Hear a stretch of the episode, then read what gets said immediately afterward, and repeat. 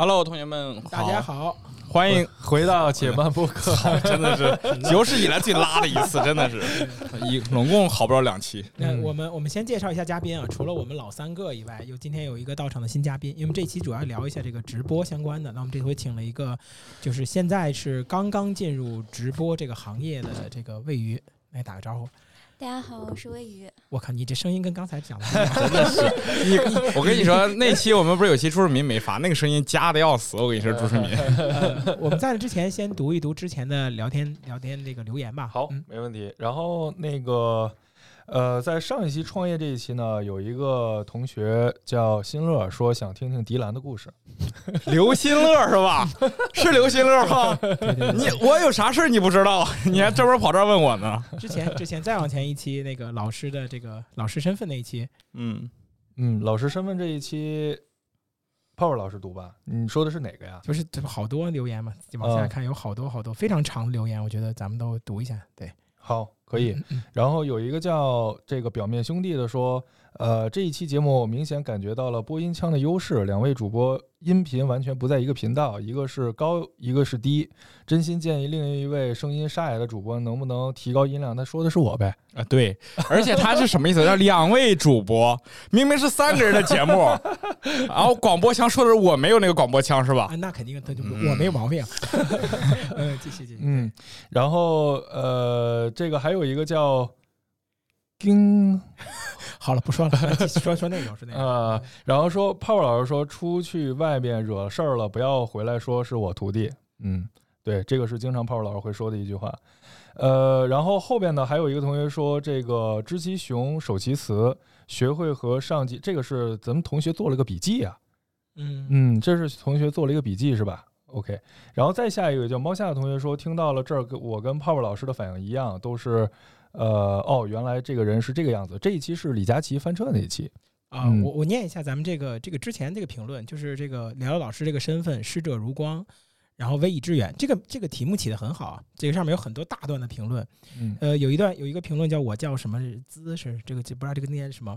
呃，很喜欢各位老师针对我的留言回复，依然真实。希望可以开一期如何说话，或者如何把话讲明白的课。我觉得在座各位老师讲话都很有逻辑、有内容，信息量很大。有时候。听到感兴趣的点，我都会反复去听。很好奇，泡泡老师如果能参加个奇葩奇葩说，当个辩手会怎么样？至少能进个半决赛。这个好像很多同学，包括迪兰他们也建议我参加奇葩说。嗯，对对对，我就特别想看你炒书的那一刻。不可能，真的是，我就不信这个节目肯定让你炒书。然后那个后边还有那个，刚才你说啥？泡泡老师，泡泡老师好，我是你三十多期某个不知名的学生，现在通过校企合作的方式，也成为了一名在校大学生教 UI 的老师，主要教的是大专生。我非常认同您的三观。自从线下课毕业后，一直关注您的动向，包括 B 站的直播、抖音的直播、周末视频号的直播复盘、线下且慢分享会等。我有时间会看。我现在学生也，呃，我现在学着您的风格去授课。我想说的是，在我听到二十四分钟谈你的印象最深的课的一个老师时，我首先就想到了您。所以借这个话题表达一声感恩和感谢。然后最后补一句，我现在也在尝试一点点教我的学生们脱离规则的束缚。我不知道我这个观点是否正确，但我很想做这件事，所以我现在就去做了。呃，这个是不是当老师的最大的感动的时刻？也不是，就是其实你你你就他这句话，其实嗯，就是在不同的阶段里边，你会有不同的感受。就是你就比如说去教学生去脱离规则，呃，我最近其实是挺受挫的。我我想说一个题外话的点，就最近嗯，不知道你们有时候晚上听我直播，我都感觉声音温柔了很多。我其实，在有一段时间，我其实，在跟小七呃，就是去这个这个去重庆这边讲课的时候，其实受了很多挫折。最大的挫折就是小七曾经跟我说了一点，就是他在跟我说这事情的时候，我我我我就会一直在思考一件事情，就是规则这件事情到底是什么。就你看刚刚这个同学他说受了我的影响，就其实会，就我年轻的时候，甚至我我我我我我我对很多人的印象都是我是一个不守规则的人，我会告诉你我们守那些狗屁规则有个屁用。但是其实越往岁数大了以后，我越去回想这件事情的时候，越觉得 到底怎么看这件事情。就这几次，就是出去的时候，小七其实跟我说了很多东西。比如说，呃，我在跟老师吃饭的时候，因为我可能真的头疼，然后就提前离席。小七到现在都在跟我说这件事儿，而这件事情是我没法跟他辩驳的。我一他一说，我就觉得确实，我当年怎么这么想？我从来没有会对我之前做任何一个行为产生过后悔，即使我跟人对战、骂战，我都不会觉得我后悔，我都觉得那天喷的没有问题。但这些事情我就觉得确实是有一点点不太对，等等的，就比如说要不要先当先当孙子后当爷是吧？先穿袜子后穿鞋，就是等等这些事情，以以前我所嗤之以鼻的东西，后来我觉得它既然既然流行流传到现在这样的事情的时候，我觉得其实对规则是不是要一开始就打破它？这是我最近一直在思考的，就是有的时候就是你会发现你一开始破规则一时爽，破完了以后后期的时候的雷很多。这是我现在又又想到的事情，就是有时候我现在越来越怀疑，可能到了我现在这个岁数，越来越怀疑我以前所教的很多东西到底是不是正确的，就是会有一些怀疑。我不知道这是是什么样的状态，会不会那些很厉害的老师都会经历过这个这个阶段，但是确实没有以前那么的笃定的认为这个世界都是傻逼，只有我最牛逼。对 对，这个这是一个比较特殊的点，但是也确实很很感谢很多同学，请相信我吧。然后底下有一个还说你们还更新吗？这句话确实是我们中间停更了一段时间。对，我也跟大家说一下，我们停更一段时间的主要原因，主要的最主要原因就是我们这边一个老师就是这个这个进了一趟 ICU，然后因为一些健康的问题，这个这个。医美的问题，然后这个出了一点问题，进了趟 ICU，所以我们有一段时间所有人都忙前忙后在做这个事情，所以后来就停了一段时间。然后，然后本来今天是想对上期预告说这期去 去录，但是他身体又有恙，又进了一趟医院，现在还在住院。不，这回不是呃有恙，其实就是做例行检查，因为 ICU 出来以后再去做后来的康复检查嘛。对。所以这个本来这一期想去说死里逃生这个话题，但是就是我们想聊一下，就是最接近死亡的那一刻，嗯，就这个话题都想好了，但是其实现在好像还没太脱离。对，我们再等一等，说点吉利的吧。估计估计争取下一期肯定没问题了。对，所以这这一期会大家可以期待一下，这一期应该有很多很多的。内容和有价值的东西分享，因为很多其实没有什么机会去体验的东西。所以我觉得以后我们这个可以做一个付费的，什么？咱就是听一一块钱嘛，对，就是如何在 ICU 里边侥幸的活下来。那我觉得一块钱还是挺值的啊。那确实，一个这这经验可不是值一块钱。哎，我正经跟你们说，就整个 ICU 之旅，我们我们再再唠一点，整个 ICU 之旅，我觉得。呃，我想说的东西很多，因为我们我从我我我跟我们这些同同事们合作的这个机会身上看到了很多互联网人 对于 对于这种就是突然出现一个横空灾难以后的一些我们互联网人的一些应对方法，比如说医生出个病例，然后因为医生他不太不太跟你细讲。然后我们就用 ChatGPT 啊、百度啊、什么 Google 啊、什么各种去搜，然后自己去做列表、去做设计结果，然后就挺牛逼的。飞书团队协作，对，然后 然后团队协作，然后开会，然后判定时期，然后定个 SOP，我们大家怎么去推进，就很厉害。我觉得 确实确实就是一瞬间觉得自己的技能还挺有用的，就是起码我觉得非互联网人可能不会干到我们这样。这就是其实经常面试会问到，就是什么到底什么是互联网思维？其实就是一种互联网，还挺有意思的。我觉得，我觉得可能下一期等到这个当事人过来以后，我们再讲的时候，我觉得可能从我们的视角给他讲一讲，他他可能都不知道我们在外头做了这么多有趣的。他其实一直很好奇，到底这几年外面发生了什么事儿。对对对对，挺好玩。所以我想复盘讲一下嘛。对，好了，那像一个小预告，然后我们就进到本期的话题。本期呢，因为我们先说下本期吧，就是相当于我们的一个。职场类节目的一个第二期吧，应该算到现在就是第二期或者第三期，创业者呢也算一期。我们现在这一期讲如何成为一个主播，嗯，然后这一期其实请了三位嘉宾，有两位呢是一个有非常资深的主播经验，鲍老师，然后一个呢今年也在努力的往这方向再去努力的靠拢的胡波老师，还有一位现在也在从事直播行业，并且在培训一些。主播的一个魏宇老师，然后我这边呢，就是毫无疑问就是本期的主持人，因为一场直播都没参与过。嗯，对，应该看过直播，看过很多的直播，确实确实一个直直播爱好者。对，我我想先问一下魏宇，就关于就是呃，因为魏宇是打算，其实是我安插的一个往行业的一个卧底，我们准备以后开一个专门是呃直播相关的课程，就是不论是直播带货，我们俩在之前也带过一次直播。嗯，就我想问一个第一个问题，就是你觉得咱们去咱们之前做过一次直播带货？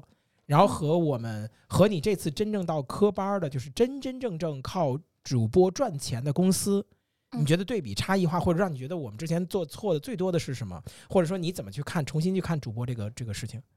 呃，两个点吧。第一个好的点就是，其实我们流程都是对的，比他们说不定还要更全面一点。就我夸一下自己啊，做的 表格还是挺好的。那第二点就是。他们会有一个选品组，品其实是一个最重要的问题。那我们的话，我可能就会负责直播间统筹，所有的东西都是我来。那我可能就没有精力去调研，哎，用户到底对哪些品比较感兴趣，然后也要进行一些去测评，可能就是会那种，嗯，用访谈形式来说嘛，一对一的或者在群里进行问，然后他们是选品组的话，大概是有五到六个人，他们去做这样的事情，但是我们就是人力的有限，所以导致的话，嗯，相当于，但是。但是说结果来的话，我们上次直播其实还可以的，测出来的品还可以，就是没有持续下去。其实就是作为一个新的这个直播间，我们之前的直播的形式和结果都算其实还蛮不错的，就是我们其实是在正确的道路上在前进，只是没没坚持没坚持下来，就坚持了一小步。对，坚持一小步，就走第一步就是躺下了啊。呃，就是可能跟心理预期不一样，但是当把这个变成一个工作了以后，其实就还好。对，因为他们有些时候直播间起的话是根本就卖不出去，或者卖的话见门微可能就是一两单，嗯，几百块钱。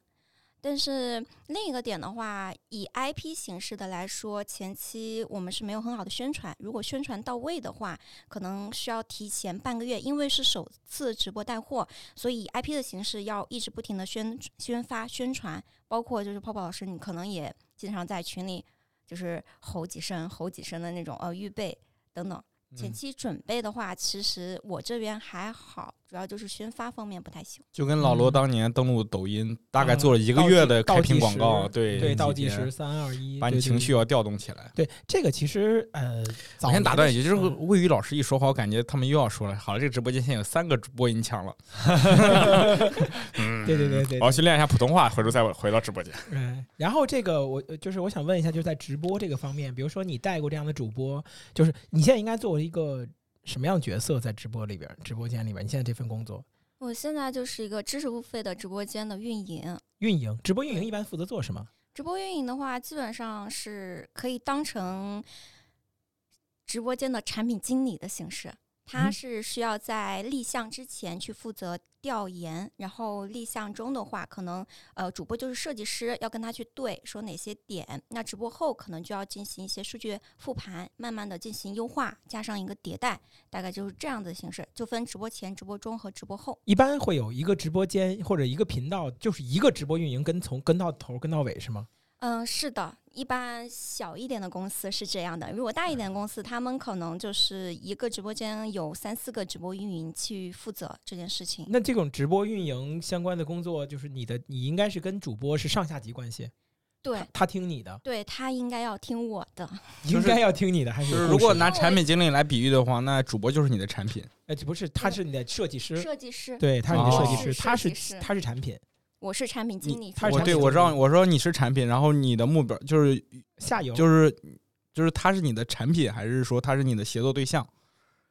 他是我的协作对象，他对卖货这件事情是你的产品哦，是是直播间应该是他的产品，直播间是我的产品，然后我负责直播间推动。哦，了解了。然后这样的，我还我还特别想问一下，就比如说这样的负责人，就在整个直播链路里边，一般都会有多少个角色呀？就是比较比较棒的直播电商这种链路的话。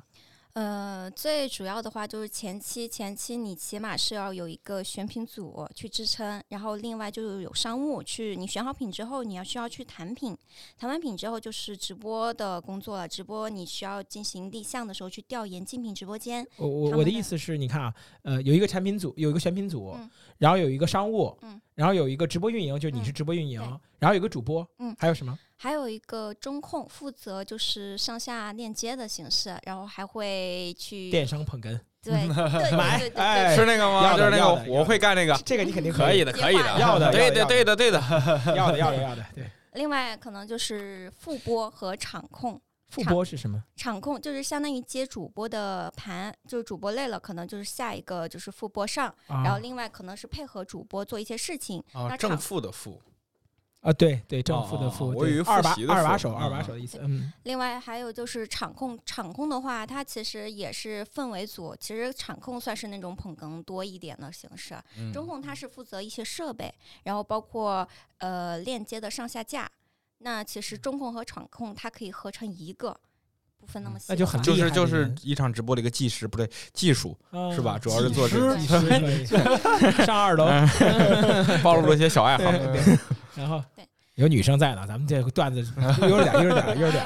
差不多的话，到直播后面的话，就是客服运维形式的运维，你需要播剪是吗？嗯，拍剪是有，拍剪是有，然后另外就是一个运维负责一些商品投流。嗯，投流的还投流的是单独的投流。我说一下，这是我刚学会的几个黑话。我知道你们这些土鳖根本我现在感觉你今天就是有备而来，真的是跟我们播剪是什么呀？就是一边直播的时候，他同时会剪一些精彩片段，同时发。对，发完了以后投流就是给他们投抖价。对，对，嗯，继续。对，嗯，是投流的话也算一个，然后另外就是运维负责一些商品的一些售后，然后就相当于客服的一个角色。嗯，然后之后的话，呃，播剪和拍剪它是一个岗算是，然后拍剪的话，它是会把就是你直播结束之后，它会把那些高光片段再次分发到那个直播，嗯嗯，再次分发到那个账号里面做一个二次曝光，大概就是这种形式。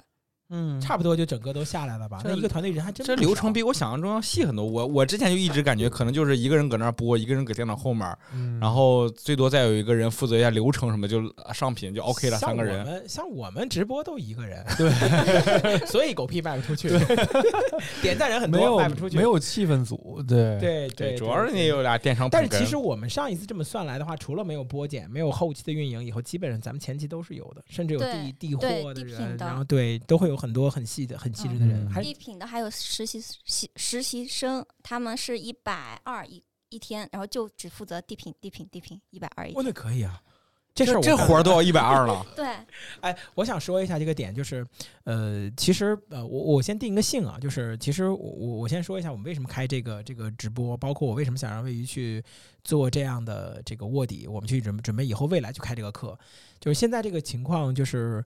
呃，我我觉得我们国家的国策现在不是，或者我们的现在的问题主要出在在我们东西卖不出去，嗯，就是我们经济停滞嘛，大家其实有钱不愿意花，所以电商的扶植以及直播电商的扶植一定是一个起码国家不会去拦着的一件事情，所以。呃，它目前的这种就业形势是非常好的，它比传统的互联网公司的就业形势非常好很多。传统互联网，比如说我们今天还还还听说马云卷了八亿跑了嘛？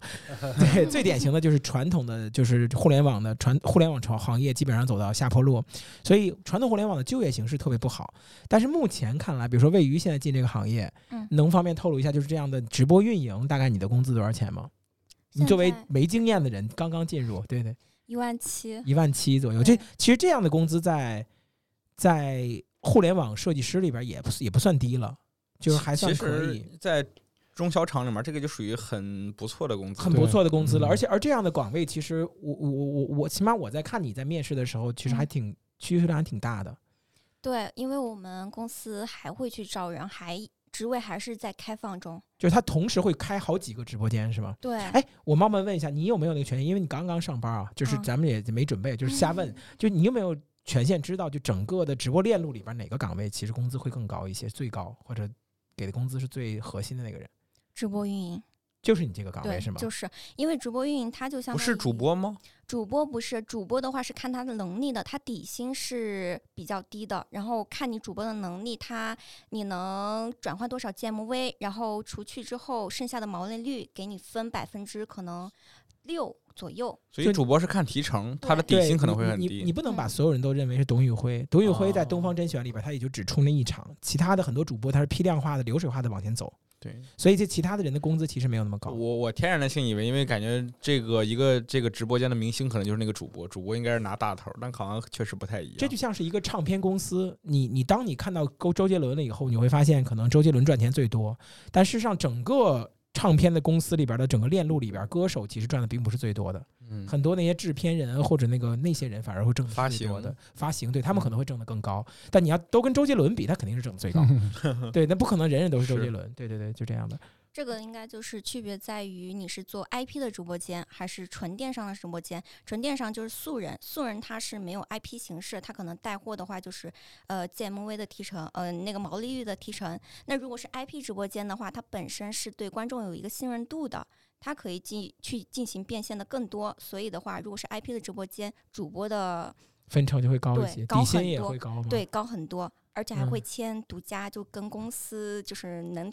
谈更多的东西，他一般会多少钱呢？你你大概知道吗？比如说很厉害的这种主播，呃，我们现在主播的话，他直播一场，早上直播一场的话，两个半小时左右，嗯，GMV 在两到三万，而且我们是会员卡，它是没有一个就是实体成本的，对，它除去退货率的话，它可能是直播一场提个两千左右。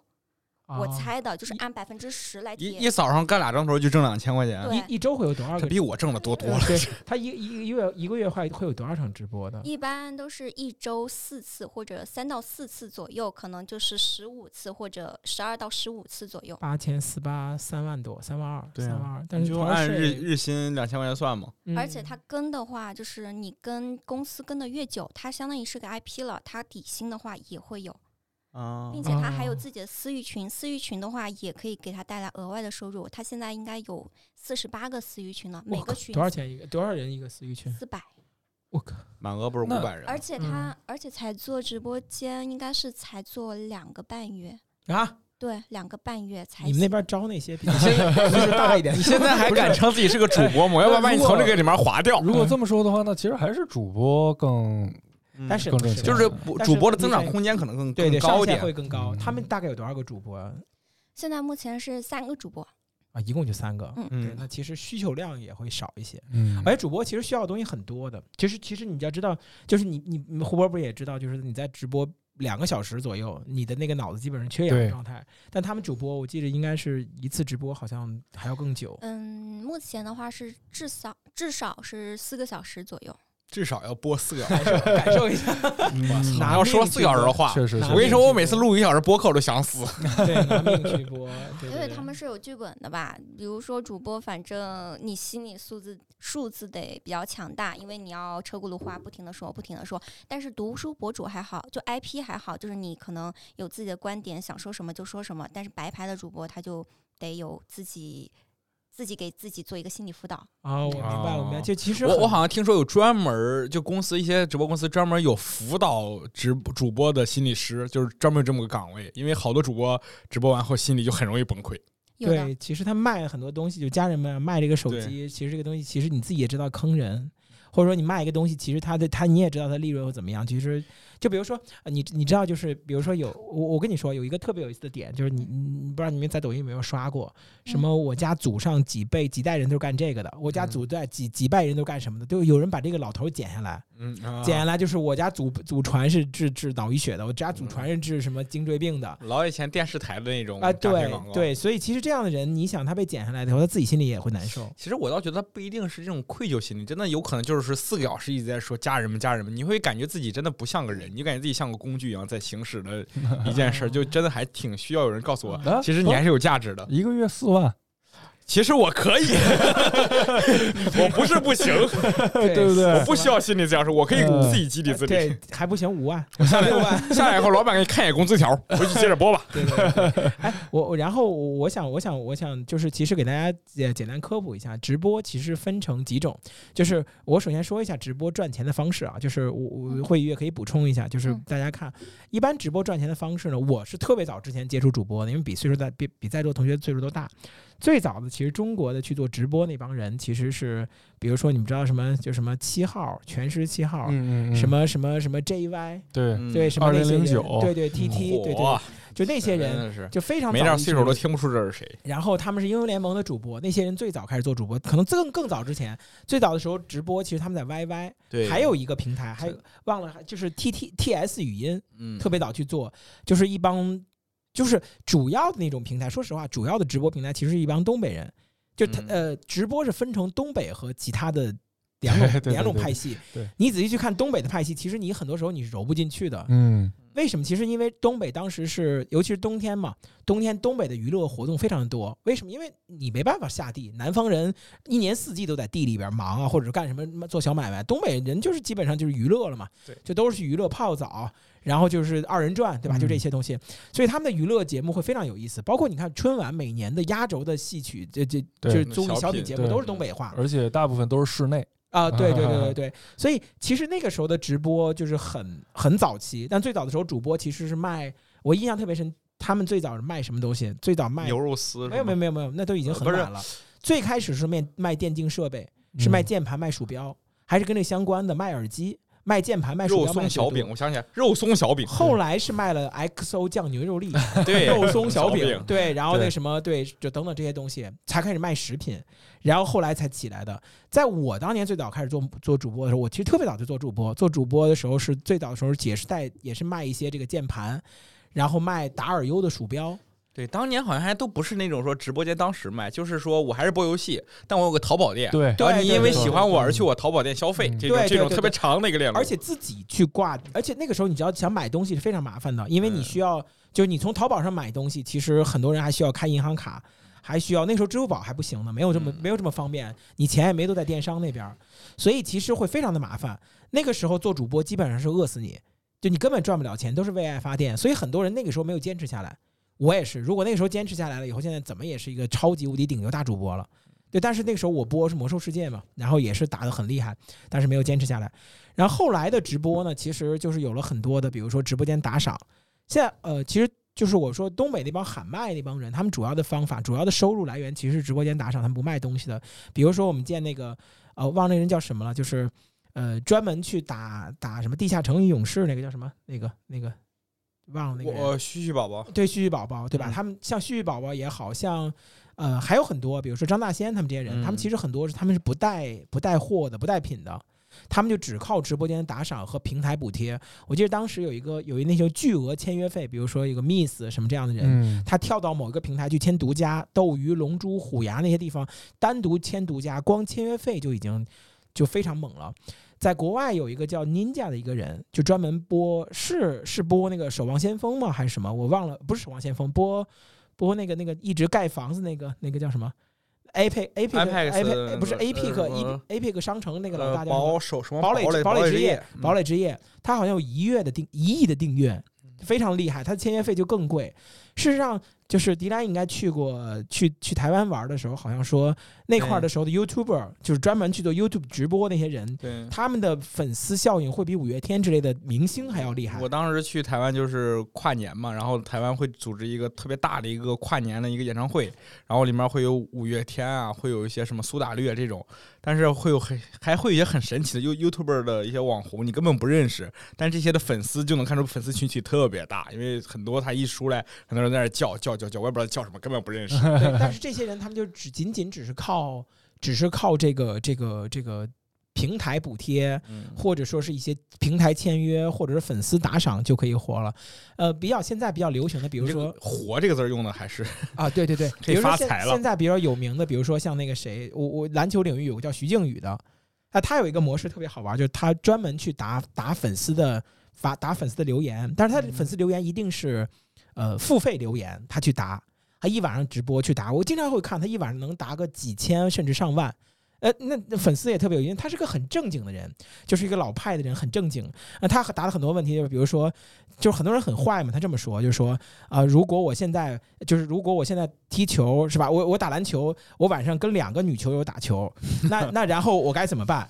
然后，然后他就会以那种状态，就是啊，其实打球呢，就跟男，因为男生跟女生的这个状态其实不一样嘛。就是我们打女跟女选手打球，就是打球的时候还要注意一下这个这个防守的尺度。有的时候他们跳出去，就是他就还是要正经去打。对，而且还是个东北话。对，然后你就能看他，就是 大家大家很正经的去调侃一个老实人的那种戏剧冲突，嗯，就会使得人很多人特别愿意去上付费去去给他播这样的问题，然后就又就变成正向循环。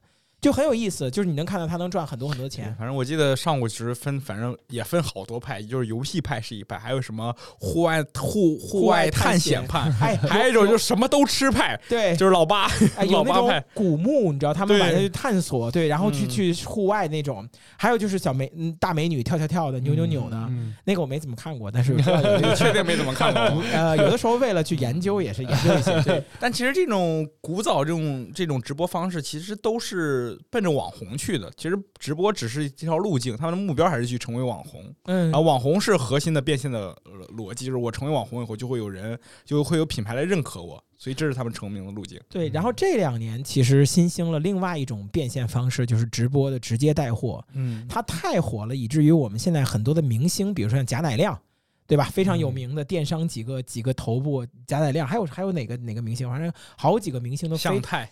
对对对，像那个谁，那个那个少林小子，那个那个那个什么，那个那个。特有知性那个叫什么？就那胖胖的那个，胖的哎，突然嘴还有一个《爱情公寓》的那个美嘉，好像也是在，他也开始播了吗？他一直在播，叫什么李金明？嗯，应该叫呃，对，就这些人突然开始，他们发现可能是二三线的明星，嘎子，对嘎子，对对对对，就是他们突然发现一个变现的方式，就通过带货然后去赚钱。所以现在这个这个形式就是基本上，呃，在抖音上都会有这种东西，就是你如果。不具备带货能力，那你做媒体是干嘛？做自媒体大概干嘛？所以，呃，除了电商就是平台补贴，然后直播间打赏，或者是广告商找你去接广告以外，直播带货又是另外一个变现形式。所以，一瞬间就使得我们主播这个行业，就是能去做主播，或者就是能有直播间有一定人去看的这些人，就会瞬间就会抬到一个非常高的高度，获取流量。甚至现在我们所说做自媒体这件事情，其实。我可以说，在很很大程度上，其实它跟做主播是划等号的，对，差不多是这种。我先给大家科普一下，所以我我想问一下，就是我想问一下胡博，就是关于，就是你做主播的时候，你会觉得就是就是没做主播和做主播之前最大挑战是什么？最大挑战就是坚持。细细讲讲，细讲讲。就是你看啊，我没做主播的时候，基本上是每天就是定时定点的去带学生，嗯，然后呃，那也就是说。平时一般的情况下，就是每天大概说话的时间都是跟学生上课。嗯，那自从做了主播以后，基本上一天都在说话，就是不是很好的提升这种没话找话的能力？就是突然提升了，就是嗯，这个话我就不会让它落地下，就是一直都是有话题可以聊。一直都有内容可以讲，我就特别佩服这一点。就是我觉得，如果我需要直播，我至少需要个捧哏的，就是没有人跟我一块聊，我真的不知道聊什么。我想问一下，你从来没有直过播吗？没有，一次都没有开过直播吗？没有。为什么？就我也不知道播什么，所以我也一直没什么机会播。我也不知道去，我也没什么，现在也没，我现在这两年混的也惨，也没什么粉丝群体，然后播开可能也没什么人看，所以就也没什么尝试过这个机会。我觉得你很适合去当主播。为什么？那你可以展开讲讲，展开讲讲，因为不要脸，就是哎，因为主播就是需要那种特别能起情绪，然后特别外向的形式，然后去跟你讲一些可能反认知的话，或者你没听过的话，一些你可能不知道一些小趣事，那这个点去可以去勾着勾着他，然后他可能就会停留在你的直播间，那直播间肯定是会看你的停留加互动。那你一直跟对方交流，然后有这些数据，他帮你做，那就会推更多的人进来。就是像我这种，就是声音也不是特别好的，就是这种，然后他们老说我嘴里面含袜子，这这种人，就是做做主播的话，就我我一直感觉做主播可能对你的口条要求会很高。哎，你知道，我我我，哎，我我其实说句特别题外的话，就是呃，我一直觉得其实我挺适合做主播，或者说我我觉得我做直播其实挺有经验的，只是没有太坚持。但是我一直觉得我是能把直播这件事情做好的，而且我一在直播的时候，我就会觉得有很多的经验复盘。我想说一个特别重要的一点，就是其实直播呢，绝大多数的感觉就好像是你在玩帕金狗，就是日本那种铂金哥的游戏，你绝大多数时间都在拉杆儿，你都不可能一盘一盘都要赢。但是你拉一晚上杆儿，你总要中一次七七七，但你不知道你哪次会中七七七。但是问题就在于你一直在拉杆儿。嗯，我举个例子啊，就是。呃，我们经常会听听说一句话，就是什么一呃，就是十年什么什么什么无人知，一朝什么什么天下闻。就你不知道哪个点会被爆了。我记得有一个主播特别有意思，就是他一直在播英雄联盟，一直不火，直到有一天有人说他长得像那个杀生，那是杀生丸《犬夜叉》里边杀生丸里边那个邪剑，就长得那个像，你知道那个人吗？知道知道。就长得像邪剑。他一开始粉丝说完那个，他说长说长得像杀生丸，我看一下，那是个特别帅的帅哥。说啊，这哦确实很帅吧？底下说你没看那段弹幕，底下有回车。杀生丸旁边的邪剑，他搜了一下邪剑，长得就那种小老糟老头，小细嘴，然后真的像他憋不住笑了，然后被被人摘剪出来了以后，全网在嘲笑，一瞬间就爆了。我最近看了一个特别有意思的主播，叫小叫直播叫叫带货的小杨，就很有意思。爱理财的小杨，爱理财小杨，爱理财小杨。我之前喜欢看他的点，就喜欢看他呃炒股票亏嘛。对我炒股的都在关注他。对我之前一直喜欢看他，因为他特别歇斯底里，但是其实他的嗯每一个视频的。点赞都不是很多的，最近突然有一个就是就有不知道怎么就大家带起来一件事，就是你带货，然后我们要退货，因为你赚了嘛，因为股市最近不是从三千点抬上来了，他赚了点钱，很多人很生气，说我关注你就是因为看你亏钱，然后你居然赚钱了，那就退货，然后他抓住退货这个点，去说你们不要再退了，结果就闹成了一个很大的一个事件，以至于大家都喜欢越说越退，越说越退，导致他现在就是直播间的 GMV 到一破亿。然后退一个亿，对，对，就非常有意思。前两年特别搞笑，他在那儿喊着说：“这个椅子是赠品，不用退，我抽奖送给你们的，不用 退。”对，你们退货都退出 肌肌肉记忆了。对，我赠品你们都退，就但是这就是一个其中的一个爆点。对于我来说，我的感受就是，其实绝大多数的主播都是在去，就是在去。他他怎么说呢？我举个例子，呃，主播的感觉，我我我我，比如说我们以主播间可能有十万个人或者一百个万个人作为你的目标看，那可能他并不是说你今天涨一个粉丝，明天涨两个粉丝，你涨十万个粉丝需要十万天，他不是这样的，他可能你九九千九百九十九天，就九九万九千九百九十九天都是一千个粉丝，第十万天一百万个粉丝，就就这么多，你知道吗？就就就这么多，就是这样的，所以。这件事情，我我一直觉得就是，嗯，就刚才胡博说的这个话，我觉得说特别对，就是耐得住寂寞，就最重要的就是坚持，就是你能忍得住拨开月明见天光那个那个时间，就是你一定能到能到那一天。就是话说回来，就是其实位于这次去去当当主播有没有感觉？就其实我们之前做的是对的，只要忍得住，他可能就能就能找到我们的粉丝受众和找到我们的直播习惯。这肯定是的，因为其实第一场直播的时候是测测测出来几个品，然后就像之前泡泡老师你说的，就咱们其实那个月就一直测就行了，并且的话我们是有私域的，你有私域的话，去往那个抖音的直播间去导的话，它会给你一定的相当于反量嘛，反流量，因为是有人来的，所以一直持续直播下去的话，它是一个正循环的形式。就是咱们上次的话，就是一次就就不做了，对。但事实上，我想跟大家说一件事情，就是有为了八八，你等你在直播带我一把。呃，我我觉得可以，就是你们两个 播，我真的觉得可以。哎，我我我想再说一点，就是其实，呃，我我我其实特别鼓励大家，现在在这种就业特别难的寒冬时期，其实做做直播。但是我也想跟大家说一点，就是其实跟着你们的这种难处，我大概其实也理解，就是包括你像迪兰的那种难处。我不知道胡博会不会有那种难处，就是你当你直播间里边一个人都没有的时候，你是怎么面对的？就自己干自己的事情。有有那种时候，大概多久？多久？有，呃，在刚刚开始直播的前一个月左右，都是这个样子。就是直播间一个人都没有。对，嗯，就是来俩人问一句话，扭头人就退出去了，就走了。嗯，这个叫坚持一个月。嗯嗯。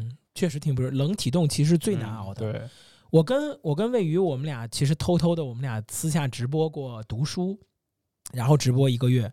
我那一个月，我其实我没有直播一个月，因为就是偷偷的怕失败见不得人是吗？那不是怕失败见不得人，是怕我我就是想去冷启动，我想试试不用我的粉丝啊。就如果我用对，如果我用我的粉丝，就是我那个号晚上我即使在那是胸口碎大石啊，可能人的更多。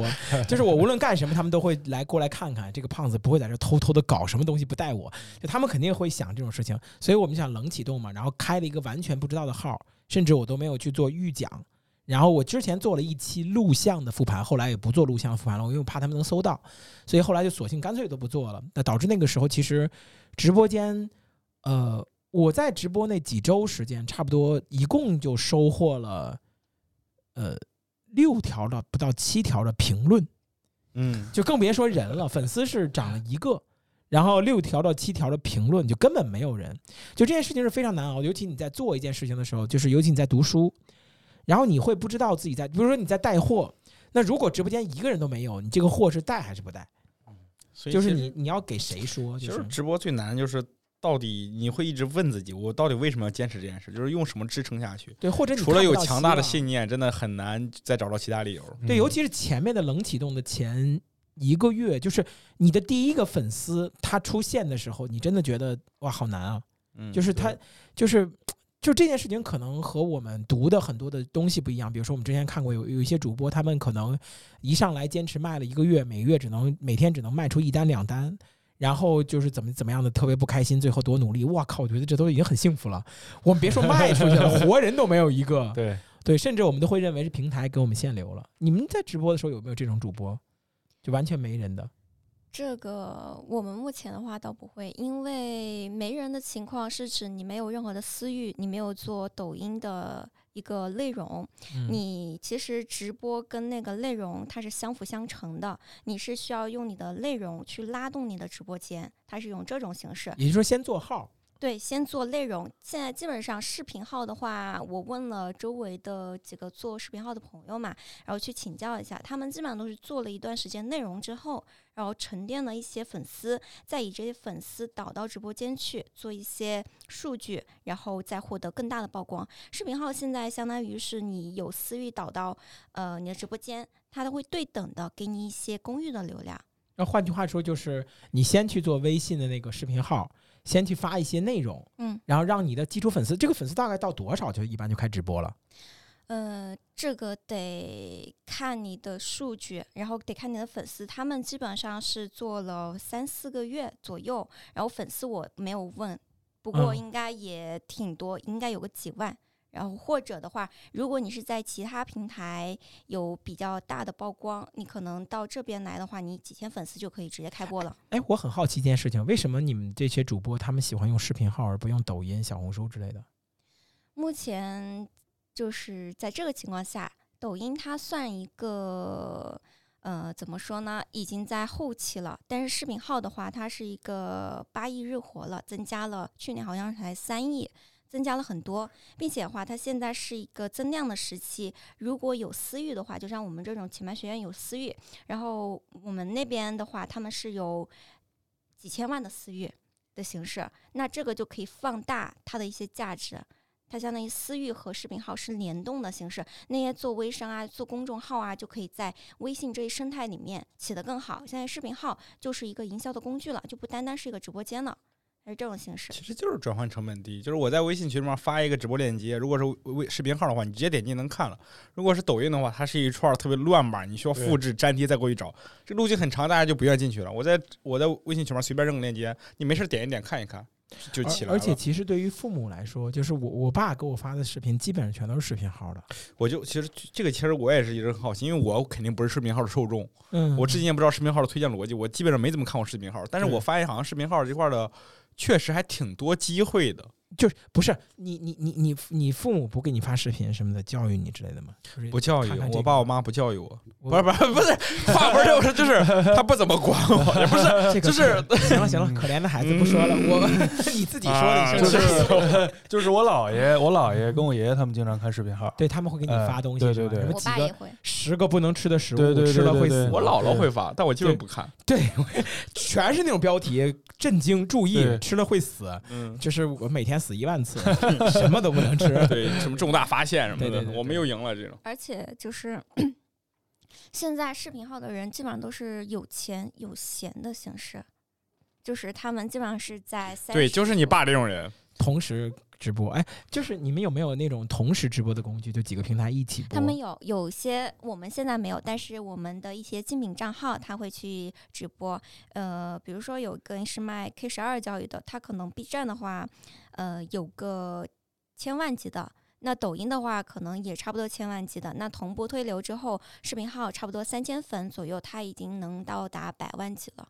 就是百万，那种互动起来不会很奇怪吗？因为我又看不到视频号那边的互动，但是主播可能在跟视频号里边互动。嗯，他们有那种专门的小助理去回评论间的内容。哦，就文字回文字。对对对对。然后主播主播不直接告诉你哪个哪个，就直接就是小助理去介入对，小助理会去说，如果是问的比较多的一个问题，他会提醒主播进行，哎，你该回答一下这个问题了。哦。嗯。哎，我想问一下，还是胡博说这个，就是觉得什么时候什直直播什么时候对于你来说最难熬的，或者说什么事情是你觉得最难的？什么事情是最难的？对对对，在做直播这个事情，你在做了，你就做多久直播了？呃，如果是连连续的话是，连续的话是七十，我今天正好还看七十三天了，连着七十三天直播，嗯嗯嗯，还很嫩。我我我之前的记录是两年。可以整整两，你知道吧？知道，对，B 站记录的 B 站直播两年。我我我我目前是小目标是先到一百天嘛。啊，行，七十三天 快了。对，然后直播这件事情，你觉得什么时候是最难的？呃，最难的时候其实就是直播间里边没有人理我的时候。就真的没人对，就是也不是，就是就其实是怎么说呀？就是不是说刚刚开始起号的时候，嗯，其实像现在的话，其实也是，就是直播间里边说话互动的人也不是特别多，但是可能我的那种直播形式造成的，因为我基本上处于一个在讲课，嗯，然后在分享内容，大家都基本上都是在安安静静去听，呃，这么一个状态。但是其实这点我还是想跟你说，就是你看我直播的时候，你会知道我有很多那种互动的点，就是段子，突然之间他们就会很开心，就这些这些需要去设计的。呃，对，对。然后另外另外呢，就是嗯，不过这个还好，这个是这个其实对于我来说，我觉得还好，因为我也接受了，也习惯了，因为我我我其实也是想。可能是这帮粉丝来看，也是以这种可能是公开课或者说是分享的形式，嗯，然后就是会安安静静听主播在讲什么，嗯，也互相是培养了这么一个习惯。然后其实现在是什么呀？就是当会给我的，因为从一个月两个月的时候，我主要的播的内容完全都是在就是重复重复在读一个文章，呃，反复的在读一些文章。然后，但是现在到后续就是变。就是怎么去增加一些自己的节目内容，嗯，这个过渡是一个，比如什么节目？就比如说我一开始读文章，然后后来现在改成了，比如说周一到周二是读和体验相关 UI 相关的，嗯，然后周三、周四呢是读这个 AIGC 相关的，嗯，然后周五呢是这个优化作品集、优作品集代练，嗯，哎，就是一开始是周一到周五全是 UI 体验设计师。嗯，然后中间有一段时间会有一个过渡，这个过渡那段时间其实对于我来说比较比较痛苦，因为我要为了去准备我这个，因为是每周是三种节目嘛，嗯嗯，我要去准备我这些节目的内容，嗯，然后这个要花费我很长的时间。啊这个要花费我很长时间做准备，选选品，对对对，对对对对。你刚才说你最难，我以为我你说半山是节目，我以为是你你最难是整活儿。我我其实说实话，就是我我刚才接着魏鱼说这件话，我特别我特别觉得你应该去做直播，就是你为什么不去做直播？这怎么就这变成了一场劝告大会？不是不是劝告大会，就是我会觉得就这件事情，其实跟别人沟通，或者说在直播间跟别人斗斗咳嗽，然后或者有一个目标去提高自己，这件事情其实。是，就是我觉得我我不知道播啥，主要就是我也不知道我打我就是大家如果有一个话题就打开聊，但我打开是个手机的时候，我在感觉我跟在跟 Siri 聊天，就是我跟 ChatGPT 也不太会聊，因为我感觉我不知道我该跟他如何沟通，就即使就是尤其像那种直播间完全没人的情况下，哎，我就特别的。我说个题外话，就其实包括你像胡博再去直播啊，包括何糖他们在直播这条路，其实。本质来说，都是我之前趟那个读文章那条路。嗯，但事实上，其实我在想做读文章这条路之前，其实我也思考过很多种。我也是有你这种想法，就不知道该播啥。但是这个事情是这样的，就是，呃，包括你看我这回重启每天晚上的十一点到呃十二点半的这个午夜直播，午夜直播。对，其实呃，我我我我的感受，更多的这种感受其实是这样的，就是把你自己抛出去，嗯，然后那个落水的姿势，你自己就会知道。啊，就是你先从台上跳下来，然后你是啪跳水，还是你你你是把自己放竖溜跳水？你自杀式直播法？对，就是呃，先把脸扔出去。对，比如说，比如说，我说句题外话，今天晚上我还会有一场直播，今天晚上应该是十点半或者十一点开一场直播，但是我就会打算跟圆圆一块儿去连连麦，去讲一讲现在这个呃文创产品啊，或者二三线城市自己赚钱的之路。那我慢慢的，我就会就是呃，问题是什么？就是当你做成做一件事情了以后。你一开始在思考，就包括我，我相信胡博的根本在一开始就没有策策划好自己的方式，是一个 UI，一个 AI，一个一个作品集，肯定没有策划好。但当你往前走的时候，你你是控制不住自己迭代思维的，嗯，因为你自己一定会发现，我靠，这人这播这玩意儿挺有意思的啊，我来来我来学学。但是但你得有个东西。就是你就像什么，你生你有孩子，然后你会考虑把它养养成什么样？但你在一开始去策划这件事情是不可能的。就是你有个房子，你要考虑把它装修成什么？但你说你你在买房子之前，你要策划我要买一个什么样的生活状态的房子，可能不是。嗯，对，就是你首先得有一个基础的东西，然后你才会迭代。我想起来了，我直播过一次，直播装你后面那个电脑。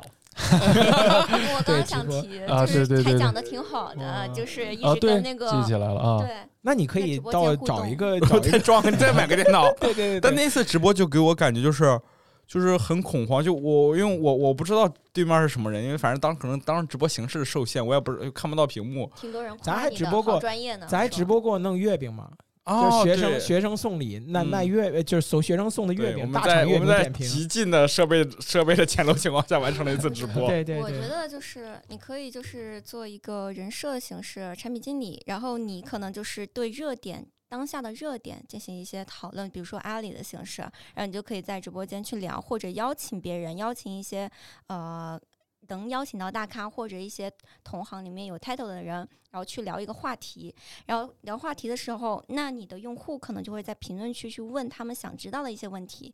你可以把这些问题整理下来，然后再做成自己短视频的内容，再发出去，然后在直播间收集问题，再发出去。我我给我给总结一下，魏鱼刚刚说这个话，其实就是说，如果一个新手或者一个同学现在就如果你看好了直播这个行业，呃，我想我我我就是我想走正正到这个阶段，我们先以讲课的形式总结一下，我们现在这个阶段我们聊了这么久，我我也是第一次。咱们俩没碰过稿，然后我们总结了一个今天现在学到的东西。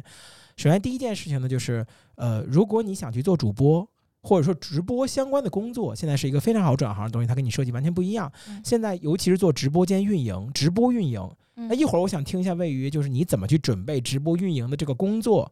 你怎么就是从一个设计师直接转到这个行业能挣到一万七的工资这个方式这条路自己可不可以搞定？然后这是一个问题，但这是一个我们今天能学能说的话第一件事情，因为现在很多同学都在考虑转行嘛。那第二个呢，就是如果你想去零粉开号，目前来说不太可能。就是你想去做一个主播，除了你有一腔热血，有一个很有意思的外向性格，或者说有一些基础的知识、知识手段以外，呃，我从魏鱼的角度来说，他应该说的很对，就是你要有一个基础的视频制作能力，你能去做一个账号，这个账号的粉丝有一个基础的粉丝，然后以至于避免能能避免一开始的可能零粉的这个尴尬。这个就即使像胡博刚开始做直播的时候有多少粉丝，你那个视频号、抖音号。呃，六万多粉丝是吧？六万六万四，六万四的粉丝，即使是六万四的粉丝，他还难以避免有一个月左右的没有人的这种情况。所以你要去做一个账号，然后呃，这个账号可能有有有几万粉丝，或者说有有有有一些爆款，然后你就开始去直播，耐住性子，然后去尬聊，慢慢去聊的时候，你就会发现你想要的方向，你想要的东西。当你坚持了十天、二十天或者是一百天以后，你就会有一些。永远到点儿出现在你直播间的那些人，对，这些人就是你的死粉儿，然后你再把他们转化成你想要的商业变现的方式，无论是带货、呃卖卖广告、卖商品，或者是报课，都是可以的。这就构成了一个基础的直播链路。当然，你的天赋足够强，你的你的视频足够爆款，那么你能做这个事情就更高。所以目前看来，这条路其实没有什么的难点。是，就是也都是大家都可以做，而且每个人都有机会。嗯，对。然后我其实就之前没怎么去专门研究直播运营这个东西，然后最近的话是发现，其实抖音上面巨量。巨量课堂以及很多文档，抖音真的好卷文档，他已经把每一步你该做什么事情，该怎么去做，该怎么去复盘，然后再怎么选内容，然后以及他后台还有一些数据给你挑选出来，你其实。有专干的教程，对，特别干的教程，你就是稍微下点心思，然后坚持一会儿，都是正确的方向。学他那，就是相当于他把课程已经给你做出来，怎么去当好了一个直播运营。所以，位于你你你从一个设计师转行到这个，其实就是到抖音的巨量先穿里边去，巨量巨量引擎、巨量先穿的抖巨量课堂里边去学的是吗？嗯，这只是一个，其实一共有三个点吧。首先，第一个就是拼多多的课程，我基本上是买了十多二十套。拼多多便宜一点啊，可以可以可以可以可以学到小知识。盗版课，盗版课该怎么学？谢 谢谢谢。对，盗版课怎么学？这个我倒是给大家不用不用不用不用不用不用。我们现在就特别很介意这个问题，我们非常介意这段一定剪了的。对。然后就是十多套课，就利用。ChatGPT 加通义听悟去刷刷一些知识点。另外，第二个就是官方的一些呃平台以及一些文档，大概是有几百个吧，几百个文档都是那种特别干货的文档。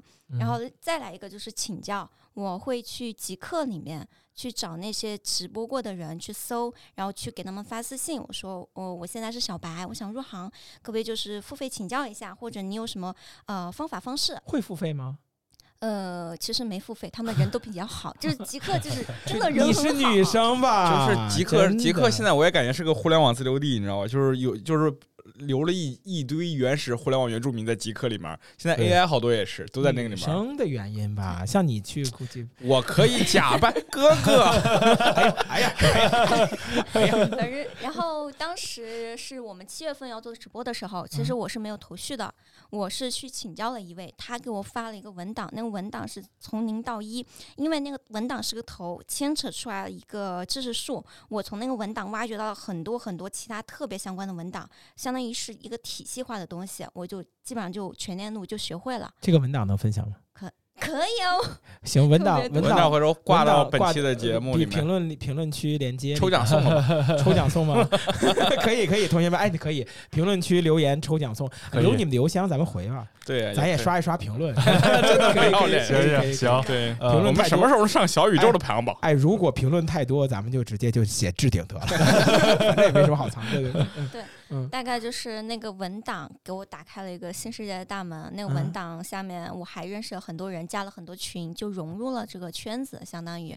那个就是一个起点，所以我当时想的就是跟人打交道真的是挺好的，不确定性很强，但是就是你跟他沟通之后，他给你反馈的东西还挺好的。那这个我还想问一下，那直播间就是进直播面试，你就你作为一个设计师去面试直播运营这个岗位，你从来没有接触过直播运营，嗯。或者说，唯一的直播运营的经验就是咱俩直播那一场。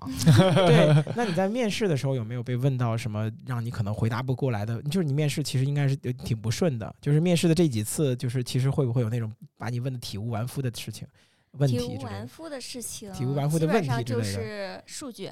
首先第一个场观，然后当时我把场观认为是在线人数，我说可能呃几十个。但是场观其实是看过你的观众人数，一般来说，你如果在线人数一百多，可能场观是在七八千左右的样子，或者五六千左右，这是第一个点。那第二点就是直播中的一些数据，比如说你的那个点击曝光率是多少，点击成交率是多少，那它的一个数值应该是在百分之十二就算很高了了，或者百分之十三左右。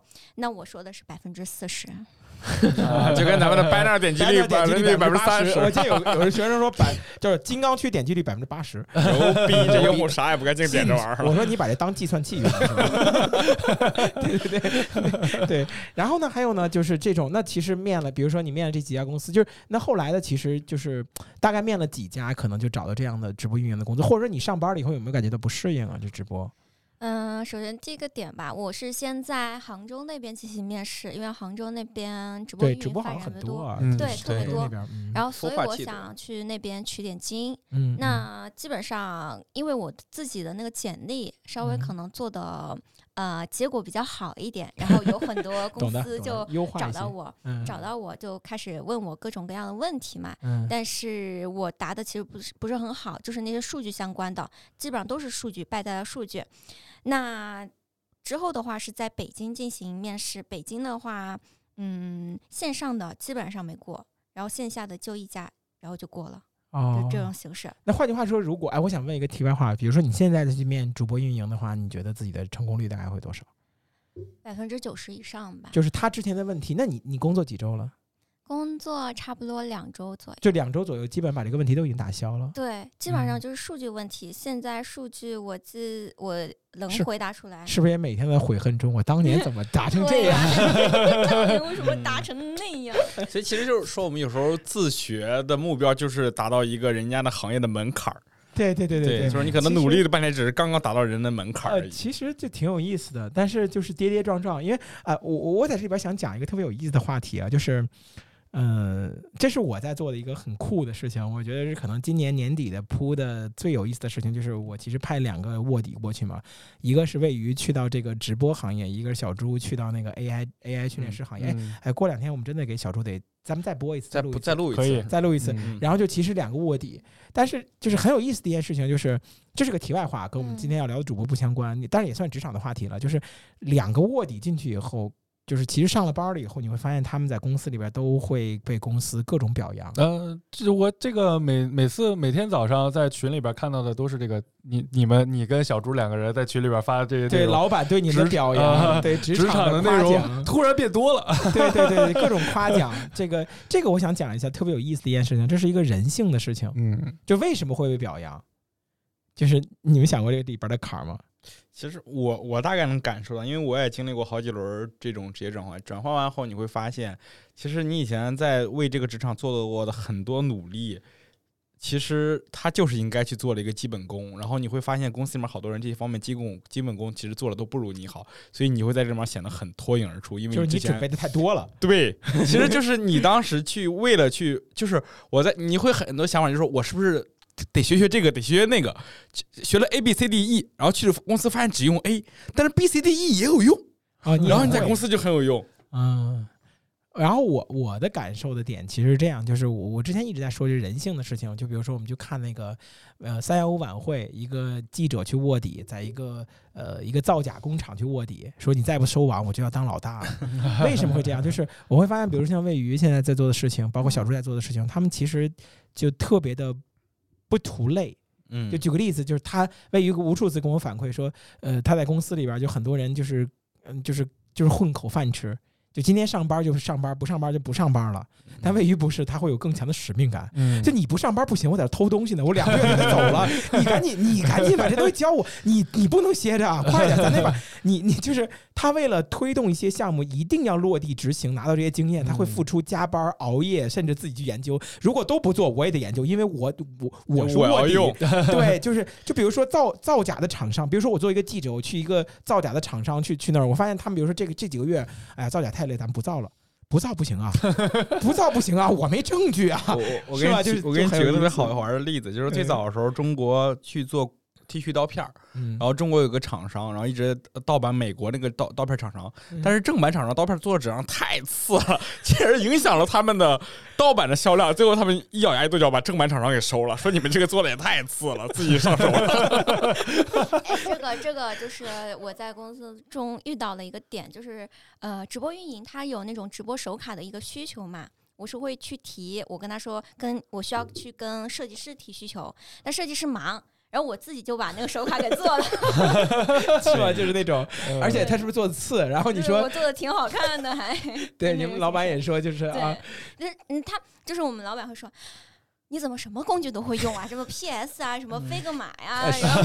殊不知我最会用这个。哎，而而且其实，如果你真的是一个完全从一个行业转到另外一个行业的时候，就你转变的这个过程，会你让你打开很多人生的新技能。嗯，对我印象特别深。其实我的卧底的初代卧底其实是张元的这个对吧？内人对吧？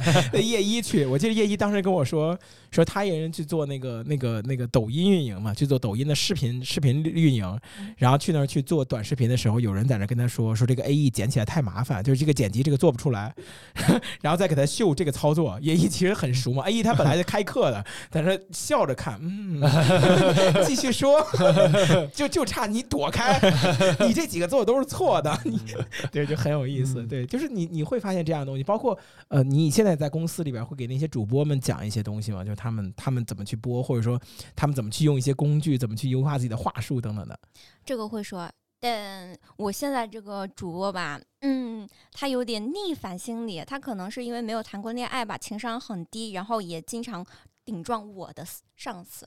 这种形式，然后我会跟他讲一些可能职场的一些经验，我去跟他讲，他比我大，他九六年的，就是我会跟他讲，你这这里不太行，你不能这样冲撞他，然后咱们要表现出很上进，然后你不能，你得把你那些小心思给藏起来。但是他一上播的时候，是不是状态也会还挺好的，就那种？对，但是呃，这样来说吧，他上家公司，他的每家公司状态要求不一样，比如说上家公司会要求他强势一点，但这。这家的话就是非常那种弱，然后非常共情，他可能一时转不过来，然后因为这个点好像是一直被说。主播还会要要求去做人设吗？嗯，他要求你有直播的状态。对，直播的一些状态，比如说呃，差不多是在直播间做一个人设，因为他上家直播间的话，他需要是一个强势的那种人设，针对那个家长的。他就会做一个领头的能力，所以你要强势。然后我们这个的话，读书博主他可能就是陪伴、温柔、对耐心的慰藉哦，这就是那种灰的那种，买买买，不买滚，不买赶紧不要再站着这种。对，但是这种就是你不买没钱，但是我能理解你没钱，就需要这种。谁话说谁又有钱呢？对，就是人生人生都是不如意的。看了这本书，你就可能会好一些，就这种，就是能让你内心安。就其实，哎，我想在里边问一件事，就是你们怎么怎么看主播？其实就是一个演员，主播其实在扮演。就你们怎么看这句话？就是主播的时候是要 keep real，然后肆意妄为，还是真正去扮演一个自己的角色？这个就看你自己的能力。然后，其实我这边的主播的话，我们这边的主播都想去做一个 IP，IP 就可以肆意妄为。那如果你是素人，你就只能听使唤去当一个演员演员，只有你做出结果之后，你可能呃培训了之后，你 GMV 能上去，然后你自己有一个输出，可能知识储备，你去做一个 IP，那公司对你的限制就会减少。那反之的话，你要是摆烂的形式，你又想就是胡乱说，那肯定是不行的。你能力不行，限制越多；能力越行，那当然限制就越少了。嗯，你们怎么看呢？就这个这个，肯定是肯定是要准备人设呀。肯定要做准备，不好好播，或者说不准备一些内容，没人看的。我的意思就是，或者说他可能就是完全不是你生活中的状态，他可能就举个例子啊，就比如说，嗯，像小沈阳，嗯，或者他他他作为直播的时候，他角色，他可能就比如说赵四，尼古拉斯赵四，他可能就是平常他不是那种啊那种角色。嗯就你怎么看这件事情？主播要不要去做一个？比如说你像我印象特别深，小智。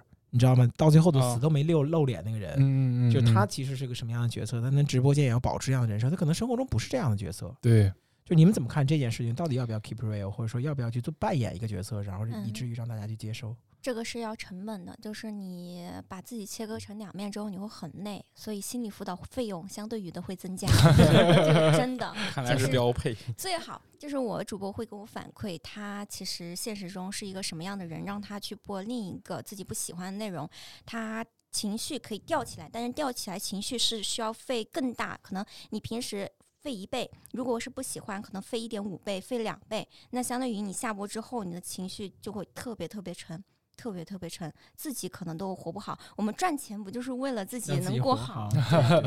所以其实这我你们问这个问题，我想起一个影视圈经常说的一句话，叫做“呃，应该没有小角色，只有小演员。”嗯，其实就是你看很多，我觉得很多时候我们说这个明星特别累，我们不理解，说你感觉挣这么多钱怎么特别累？他当然很累啊，他一直在持续的扮演一个人，但这其实就是他的工作。我觉得主播也是，其实没有什么 keep real 的东西，你的你你的工作就是扮演他，就是你不要，我觉得就没必要把他说划分的那么多。我到底要展现一个真的我，其实真的我也是表演出来一个真的我。嗯，就是你可能因为你发现你可你可能比如说你表现的很极端，你生活中可能没有那么极端，你会把它再放大，其实也是一种表演吧。嗯，我我我我这里边想说一点，就是我我随着我是第二次重启主播生涯嘛，嗯，然后重启再去做直播，我我我我的感触最深的就是，其实这次我可能就想去扮演一个角色了，就是我我我会觉得，呃，之前的时候你通过真我去播，那么你能吸收的人差不多就这些，就是其实他并不一定就能被上帝选中，你就是那个爆款。嗯，而你需要去调整自己，去贴合那个爆款。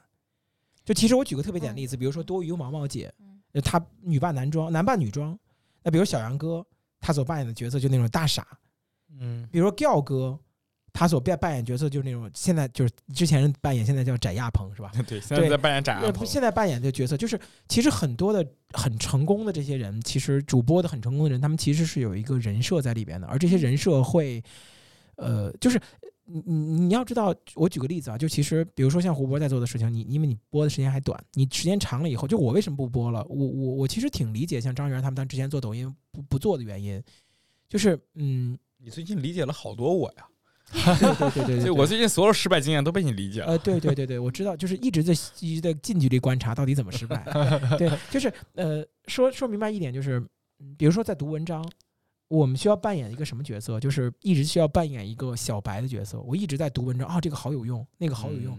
而其实对于我们日常生活来说，对于我现在来说，我我做直播最大的痛苦，包括我现在在讲课最大的痛苦，就是其实我对于讲课这件事情已经真的很难提提起任何一丁点的兴趣了。就包括举个例子，比如说讲 Figma 或者讲 Stable Diffusion 或者讲 Midjourney，就这些东西，我对研究软件已经没有任何的兴趣，我平常都不想看它了。对，上周的时候你还说这周坚持要录飞格马克，结果呢？没有啊，这周已经周五了。对，周六周日录。这一会儿 一会儿周六周日录，就是就是我我我我对这个东西就是怎么提也提不起兴趣来，包括直播也是，就在讲那些初始的职场话题中，我其实真的不感兴趣了。但是你还是得需要去扮演这样角色，就包括你像小沈阳，他们其实就包括翟爱鹏，就是调哥嘛，他一定会有成长。他在装傻充愣这段时间，他不可能永远保持人设。但问题在于，你被互联网所接受的那一刻，他就是一个傻子。那你不能变扮演天才，就像小沈阳，你被互联网接受的就是一个娘炮，你不能扮演一个大侠。就这是一个非常痛苦的事情，就是人是都是要变化的。我们我们跟小时候是一定不一样的。但是像赵本山，永远就是土农民、土老板。他现在能，怎么可能是土老板？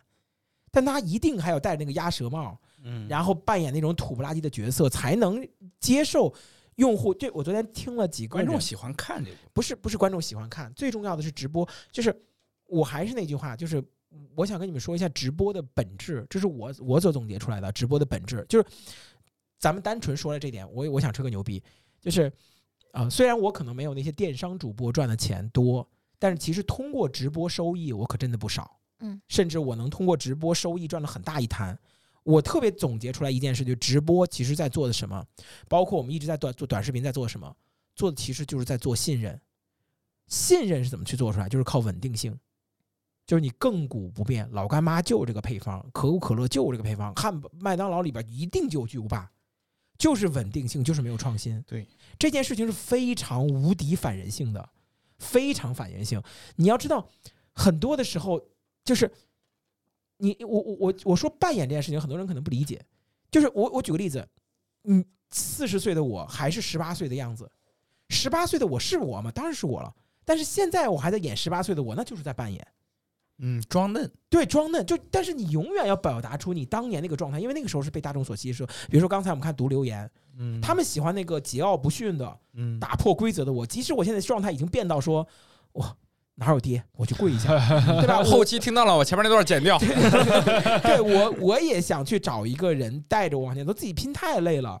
但是你还要表达出那种状态，这件事情很纠结。这是我这一年中可能一直在独步不前、独步不前的原因。就是我每次在直播的时候，都会去调整状态，深吸一口气，回到我，我深深的知道我直播是什么状态。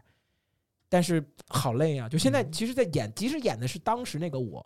他也是一种扮演，就好累啊，真的好累。就就是像曾国藩说的“明强”嘛，贤明加坚强。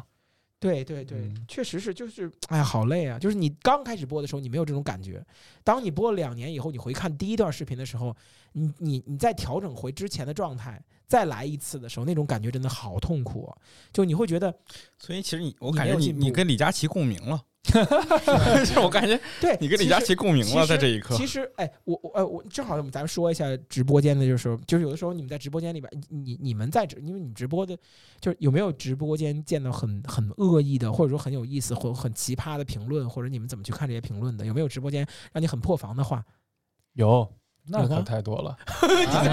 你到底有多少黑粉？经历了什么？经历了些什么？他说什么？呃。你这很正常，就是说，就你就就是你们这帮人教人编简历，教人造假，教人什么什么的啊？你会怎么样？会那喷吗？我说让你来，我说你上麦，然后我说你上麦，咱俩直接对话。他这就是那种强硬的主播是吧？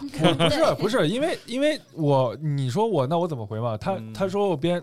你得是你不回应也不行，不是你不能骂完我，然后你你就咱走，扭头就走了呀。这种事儿，你说你你说你装瞎不想理他也不行，对吧？他毕竟说好像你好像你承认了些什么一样。对，我就直接就我这种直播，这种直播的效果特别好啊。当时只要吵架，如果有人上麦的话，这个直播间对，然后他就不敢嘛。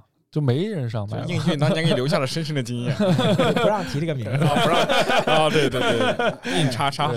然后我说你上麦上麦，然后叉叉一个 一个叉，对对，然后然后人就没了，人就走了。嗯，对，还有吗？然后然后还有就是一些莫名其妙的一些问题，我在那读文章嘛，然后那个然后那个就问我你为什么要读文章？嗯，对你为什么要读文章？然后那个上面我那个就是因为每篇文章它的链接呀、地址啊、然后名字啊，然后包括这个文章出自哪儿啊，我都会写的很清楚在上边，写清楚。然后来了这篇文章在哪看的？你这还好，我看那个，我不是最近在一直关注一个财经博主，我昨天看他直播。他那个直播间，他都不怕问什么问题，他怕问一些违规问题。有些用户因为很想知道一些内部的秘密，就在那问，他就很害怕，说赶紧把这人给我踢出去，一会儿号没了，一会儿号没了，很害怕。你你们你们在在主播的时候有碰到一些？现在目前还，因为我现在负责的那个直播间其实还没开始启动。然后他们直播间的话，其实是有几个评论吧，因为他们是读书的嘛，但是他们会在那个同样的号去开电商，然后就可能有粉丝就说：“你们不是读书的吗？为什么就是一直电商的？你这样感觉就是不太喜欢你了，就要取关的形式了，就这种形式。”带节奏是吧？对。哎，其实跟黑粉打交道，我的经验实在太，我的经验实在是太足了。我特别佩服你这点，你就是与人斗其乐无穷的这种享受的快乐的。对，而且话特别多，真的，我我我不行，人家一骂我就要自我怀疑一下。呃，我我我我甚至就喜欢跟对方去吵嘛，所以我觉得奇葩说，我觉得其实真的是对。但是等奇葩说在开机的时候给你报个名，真的。但是其实你会，我我我我我的感触就是，其实但是。我想说一点，就是我可能我我比较特殊，就是我在视频评论区有很多黑粉儿，嗯，但是我的直播间很少有黑粉儿，嗯，很少，嗯，因为一般黑粉出现了以后轮不着我骂，就是我的直播间你们知道那个氛围的，就是就一帮人就呼就上了，然后或者说保护这个黑粉之类的，但是大家都会跟着我的节奏走，可能也是，就是我会觉得直播间有更多的互动的话题，就大家可能有共同的爱好暗号。就是还挺有意思的，就是估计估，比如说什么，你别想逼我学会啊，什么什么上二楼啊，什么这些，他们都会有一些固定的梗。然后看多了，当你直播很长时间了以后，直播间就这些老老老用户，他就会保护你。然后他出现了以后，一个新人过来以后，就是哎呀，别别吓跑这个新人等等的，就会。但是这也会使得很多新人就不愿意来了，就也会挺奇怪的。对自己给自己围围成了个圈了。对对对。那我还想问一个事儿，就是那什么时直播的什么时候你们最快乐？或者碰见什么事儿你们最最高兴？你我知道，碰见有人要骂你的时候，就对骂的时候；有人要上麦跟你对骂的时候，太可呃，我的话，那可能还是我刚刚开播，没有没有那些。呃，不不不，也有，就是我的心态现在还是比较的初级，就是可能直播间里边有同学会这个跟我互动一些相关的知识的内容，嗯呃，然后你感觉真的有人在听，对，然后包括。他对于我的一些捧哏啊之类的，啊，老师你真棒啊！对对对对对对对对，老师讲的真细啊！老师你怎么这么帅呢？不光讲的好，还 呃，那你瞧瞧，这个我很少见，自我反思一下。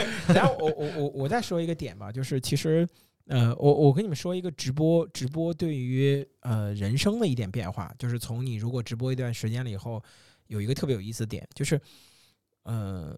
你你直播到一段时间了以后，你会感觉到自己的直播间就像自己的一个孩子，就是有孩子不愁养不愁老嘛。嗯，就是呃，我我我真的会有这种，我我有的时候我经常会在跟，有时候我在跟叶一聊的时候，我也在说，就包括前一阵子再回来这些同学都会问你，我说你们的盼头是什么？什么叫盼头？就是你们到最后，比如说你在工作，你在挣钱，然后你在图什么？你觉得你人生的破局点是什么？比如说迪兰，我问一下你的破局点是什么？就你你，比如说我买了很多，别，就这口气叹的。就比如说你买了一个一只股票，你的盼头点是明年可能它会大暴涨，或者说你的盼头点是我买了一个彩票，明年接抽抽开奖了以后它能赚钱。就是人都会有盼头。我的股票盼头点就是我买了以后它开始跌。我卖了以后，它开始跌。对，这是我人生最大的盼头。不是，就是别人赔钱可比我快乐多了。你知道我的直播间，就是当时的很长一段时间内，就是我我当年在直播的时候确实很累，但是直播的时候，我回想那个阶段其实挺快乐的。为什么？就它会是我的一个盼头。什么叫盼头啊？我举个特别有意思的场景，有人骂我，来来来来开直播，对吧？就比如说任何一个事情有事儿，哎，今天今天我们想招生，来来来开个直播。那就一群人乌溜泱就上了，就你我印象特别深。当时迪兰其实知道我们当年跟印进对喷，哎啊不，印插印插对喷的时候，当时对喷，然后我们俩说那就无所谓来喷嘛，喷 OK 开直播。当时就用的是我们那直播间，当天晚上八万个人，然后收到了两个平台的通知，就是说你们不能骂人啊，你们可以吵可以曝光，但不能骂人，对不对？进入了战时状态。对，B 站和那个那个 C Talk 都给我们发通知，B 站那边都惊动 B 站了，过来跟我们说说，你听说你们晚上有骂战是吧？你们可以讨论，但是不能骂人，就是很有意思。然后我们一开播，因为我平常直播的时候，那时候直播人稍微多一点，那也就两三百人嘛，最多的时候没有超过过上千人。但是那天晚上八万个人，就是。那个时候我们基本已经看不完聊天聊评论了，就呜呜的 往上刷，就呜呜的往上刷。两边人在那儿已经打起来了，我们也顾不上谁赢谁分，我们现在讲自己的。对，然后我们会很，就是我们讲的事情。当然那天晚上尤尤其有人来疯嘛，我讲的还挺好的，特别慷慨激昂。没办法，后来因为呃法院让我把它删了，所以我把那个哎视频有保存，但是我但是我当时删了。但我我记得那天晚上珍贵的史前资料，对那天晚上讲挺好的，然后就确实人来疯，然后我就讲那个东西，讲的声情并茂，然后到最后。我我印象特别深，讲完了以后，知乎当时评论一边倒，嗯，一边倒的夸夸我，嗯，然后上面最大的评论的点就是，你说你惹他干嘛？你说你惹他干嘛？就是当时他很多人在那讨论是狼是狗那个，就是当时我直播的一个评论，嗯，就那个时候可能是我最快乐的时间，就是你做了一个爆款点，你在所有的聚光灯下，然后你完成了一场盛大的演出。对，而且我们还成功带货。那一期我们的报名是基本上没有什么难度，以至于以至于给后来整个互联网就是设计圈里所有人印下了一一个痕迹。对对，就是到后来。到了过了很久，然后这个群有一些群里边还在讨论，你这别乱说话，直播骂你。对对对对对对对对对，你不要惹他，他他回头直播骂你。对，然后动不动就跟我说，你你你这样说，你是要直播骂我了吗？对，就很嗯，我的直播其实主要的功能并就是好像是骂人的。他们好像经常就是讨论我直播间叫做呃一年炒两次，一次炒半年。对对，总结的还挺精辟，不是在吵架，就是在吵找人吵。吵架的路上，对，但是但是到后来的话，其实已经很长时间了，没有再起过任何冲突了。主要是找不着人。也，我我后来其实心，我后来为什么断播啊？其实说句真心话，就是呃，真的是这个原因。就是我我没跟别人说过，但是你们应该大概其知道，就是我真正真实最大的原因，其实就是跟。对吧？牛魔王那边的事儿，嗯，尤其牛魔王的很多粉丝，因为我我之前跟牛魔王我们的关系很近，嗯，然后以至于我们的很多粉丝跟学员，说句特别题外话，你知道老温是牛魔王的助教嘛？就是我们都是相交的，就是很多的粉丝都是相交的。很早开始就有很多写作，以前送咱们本儿啊什么。对对对，所以从那一波我们俩对喷结束以后，那是因为谁呀？是因为阡陌，嗯，因为阡陌我跟他对喷结束以后，然后使得他的很多。粉丝是我的学员或者我的受众，在后边就骂我，以至于我当时就心灰意冷了。嗯，就确实，我我还是那句话，就外人伤不到我，就是印差这种人，他们伤不到我，或者说任何一个总监，他们其实伤不到我。嗯，那呃，但是内部的人可能就会觉得，我就会觉得其实会有点破防，受伤，确实会有些破防。就你自己家人会破防，就你自己的学生跟你很近的学生，突然有一天这么说你，你会有点破防。所以那个其实对我的影响挺大的。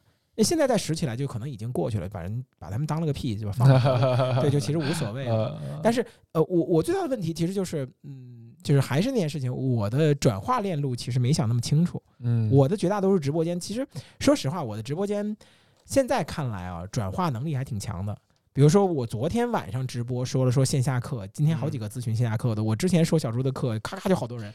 其实很多人还是挺喜欢。所以我上周一直在跟你吵这个事儿。我觉得你放弃了一个很很重要的一 个。我突然想起来一个比较有意思的一个事儿，其实就是包括我直播的话，可能也是刚刚开始直播，就是还没有那种爆爆发性的，就是觉得很很突然的那种呃开心的点，突然。从心里边踊跃出来这种，但是会有一些小事情，嗯，就是首先第一个呢，就是，嗯，从一开始直播的时候，直播间可能也就两三个人，甚至是就没有人，但是一直坚持到现在的时候，有的时候回看。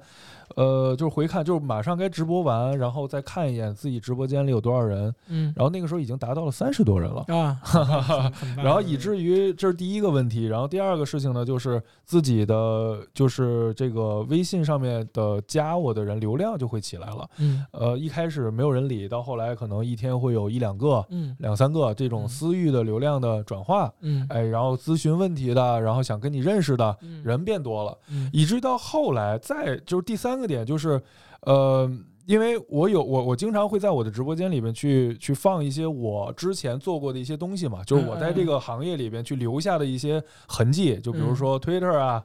Ins 呀，那个 Figma 的社区啊，这些我还是在跟你说，特别有价值。对我，我我会去去给他们去展示这些我做过的东西，给他们去看，他们给他们去看，然后以至于现在我在小红书也好，或者在抖音上也好，就很多人都就是因为我 Figma 社区里边放作品集的那个模板的视觉包装嘛，嗯，就是这个这个一起大家互同互相去学习的东西，嗯嗯，然后以至于在小红书上很多人就是什么那个设计界设计界什么佛祖。什么作品？作是谁给你起的外号？作品集佛祖。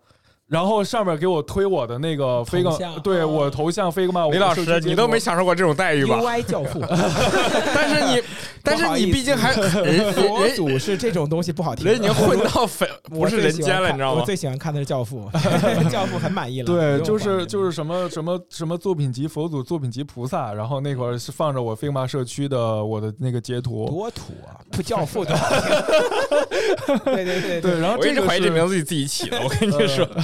然后就是差不多就是这三个，就是它其实是一点一点一点一点积累起来的。看到直播间带来的收益的时候，或者有价值的时候，是最大家就在周围讨论，对自己这场努力没有白费。对。你这次直播播了什么，成为大家茶余饭后的一些话题，嗯，对，就会很有意思。位于就是你们这种商业型的直播呢，就是你你作为这种商业型直播运营，就你们什么时候会感觉这场直播是最好的，或者你你内心是最满意的？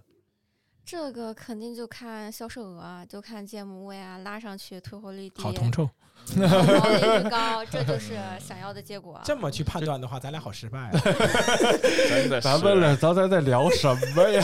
在聊。我跟你说，我那帮直播间的穷逼们，粉丝牌都不给我上一个，就在那干听。对对对，我每次虽然路过，但我还给你点几个灯还走。对对对对对。所以说，其实会有，就是他们会有直播的话术，但是有的时候我们开不了这个口，就感觉会要点东西，甚至这就是我感觉就是他说那种 IP 型直播和这种电商直播之间的区别，就你们俩还是有点偏刚才那种传统的那种，甚至会说一句就是你不用刷礼物。嗯，我每次说完这句话了以后，自己的心里不都想抽自己？但是我怎么说？哦，你是内心是这种啊？对呀，啊，合着就是为了装这个逼说这句话？对呀。我以为你真的是很很不是，我告诉你，突然有一个人过来给你刷了个保时捷 啊，就是然后你的感觉是什么？哎，没事没事，不用刷不用刷。但其实你心里想，哎呀，但是你就是怎么说呢？这是感觉叫什么呀？哎呀，来就来吧，别带东西。对对对 对对，但是就总感觉把这个来人当自己家人朋友这种感觉。哎，来就人就来，人来就行了，别带东西。但其实你还希望他多点。哎，对对对。不过我跟你说，这个刷礼物真的上瘾，你知道吗？是刷礼物上瘾，刷礼物上瘾，收礼物肯定上瘾，拿钱谁不上瘾呢？那玩意儿上瘾不由你控制，但刷礼物会上瘾，就是尤其是当你主播跟你产生互动的时候，你就是刷的越来越带劲，你知道吧？哎呦，我说这件事，我觉得特别不好意思。我我在很长一段时间，我直播是从来不念礼物的。记得你曾经跟我说过这件事，说你你得大家给你刷礼物，你得念啊，你得读啊。就尤其是当主播 Q 到你的时候，你感觉那种哎，跟主播产生了某种。隐秘的联系的时候，就感觉哎，就特别的好。嗯，然后呃，我记得反正是一个是你直播间，反正我每次去刷你也不带理我的。还有一个迪飞的直播间，他说他最近在直播，每次过去刷刷礼物，他说哎呀，这不，他说哟，这不是圆儿来了吗？那刷啥礼物？聊两句，聊两句。哎，怪不好意思了，但你感觉那种感觉特别好，就是被注意到了，或者说万众瞩目的感觉。我我我那天看那个财经那个直播，他也是，他那个直播后面会会，他是也也是卖课嘛，后面有时候会抽奖送课，然后有个大哥刷什么热气球，刷好几个，说那既然大哥请客了，我就再再多再再多发几个名额，就大哥请客。然后大哥一听，他妈玩了命的刷，你知道吗？大哥连请了好几个，有这种的，对，我有好多大哥，你知道吗？哎呦，这种。这种形形式就相当于他给你刷礼物，你不会觉得，你不要觉得亏欠，因为你可能是有一个知识输出，相当于是有一个互惠的。然后当他刷完礼物之后，他想在你这边得到一个是跟你的连接，另一个就是一个。嗯，面子吧，或者社交，他会你会练出他的名字，那你直播间粉丝就会知道他，让他产生一股啊，我这我这十块钱就让你喊一下我网名，就这种。哎，你知道？哎呦我去，我你知道我有的时候，哎呦。我特别会劝人，确实，还关键不不不，关键是他们还特别听劝，你知道吗？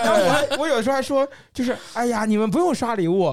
我跟你说最绝的一句话叫做：你们不用刷礼物，你们就刷这种礼物，还不如直接给我打红发红包，这还有平台扣费。就这句话特别直勾他的心灵，劝出他不给我刷礼物。说完这句以后，再也没有刷礼物。他甚至他甚至感觉自己是个傻逼儿，你知道吗？听完这句话，然后我为什么会做这种愚蠢的事情？然后在我说完 这句话以后的长达后边所有直播时间，都在懊悔我到底说了个什么？谁逼我说的这句话？嗯，我真的是。但其实从刷礼物角度来说，我真的没有太要求什么，我就是想跟我就是觉得你讲的好，我就想夸你一段，就那种感觉。可能会有，就是就是有，就是。他们会希望主播让他们刷礼物，你知道会有这种感受。我说个特别题外话，你知道吗？张然，当天晚上咱们俩那个喷那个谁，那天晚上那天晚那一天晚上挣了四千块钱，好像是。等等，他妈的，这个直播是两个人的，我今天才知道还四千块钱，这时隔四千块钱，对，从现在开始就该我两千了，平台平台扣两千。平台扣两千，那我也有一千。那行行行，然后然后那个什么，当天晚上就是就是你你如果去营造一些特别有意思的爆款事件，他们只要来频道来的多，他们就会就会嗷嗷的，就是难免会有。你要感觉我跟这帮穷逼的观众是不一样的，对，我是能付费的那个观众。对对对对，就是 对直播间的热度，就是我举个例子啊，就像原神每每每次那个发布会。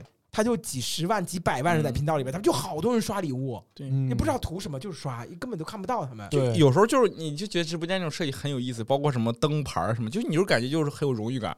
那我他妈的五级，你个四级的，咱俩在聊什么东西？就这种，虽然哎，就是二十八、二十三级、三十二级大哥，对什么 上个舰长，对对对对，我我我直播最火那时候，就是我直播最火那时候，同时有十六个舰长，真的特别火，就就比较。其实其实其实我要不我说当天晚上咱们那个卖货，我会觉得有点小挫败呢，因为我从来没有经历过那么挫败的数据。也不不是不是没有没有没有，就是就是呃也没有那么挫败数据，就是其实我我我我我其实直播。在 B 站，如果我去保持直播的话，我一场要礼物其实就能要的这么多，就是很我我我，你知道当年我做了很多很糙很糙操作。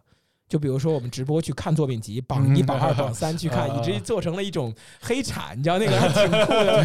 当年刷礼物就能刷到很就就我印象特别深，当时付费最火的时候，当时我是那个每天早间直播，我刷了八百，对，你也刷是吧？对，就是我在你那刷了一百多。每天每天早晨早间直播，十二个小姐姐，就是十一个小姐姐和我，你记得你记得那时候那个十一个小姐姐主播，然后有一个我，我记得有个主播 串门来你这儿串过门，看看到。底是在干什么？打听到这么多人，我来说怎么是个男的？讲什么东西？对，每天早上对那个 B 站首页直直播那一栏下面，第一个是你，然后现在全是小姐姐，十一个小姐姐和我找了一个冷门至极的时间，对，挺有意思的。那个时候是人生高光，现在想回想起来还挺有意思的。那个时候确实有很多的盼头。想想就那个时候，主要是因为疫情，实在也出不去，也就播播，也就播一播，对吧？然后那个时候，大家其实直播的热情也很强，嗯，确实这么想起来，确实应该继续播了。而且，好像后来的我所做的很多的事情，其实都是围绕着直播在做起来的。对，其实你直播后，你就感觉自己家里有个核武器的感觉。对对对对，不行，我不怕，大家核武器对轰吧，来吧，对，就是核威慑那种感觉。就是你知道，其实直播这件事情。我我想说，我我现在从主播角度来给大家说一下，就其实直播这件事情真的无他为手熟耳，就是练多了他自己就自己就会了。就是你也会发现那个，就是哇，榜一、榜二、榜三喊啊，直播间什么礼物刷起来，点赞点点起来，或者说你跟别人调侃，还还有很多固定的复盘的段子，然后就会就会就是。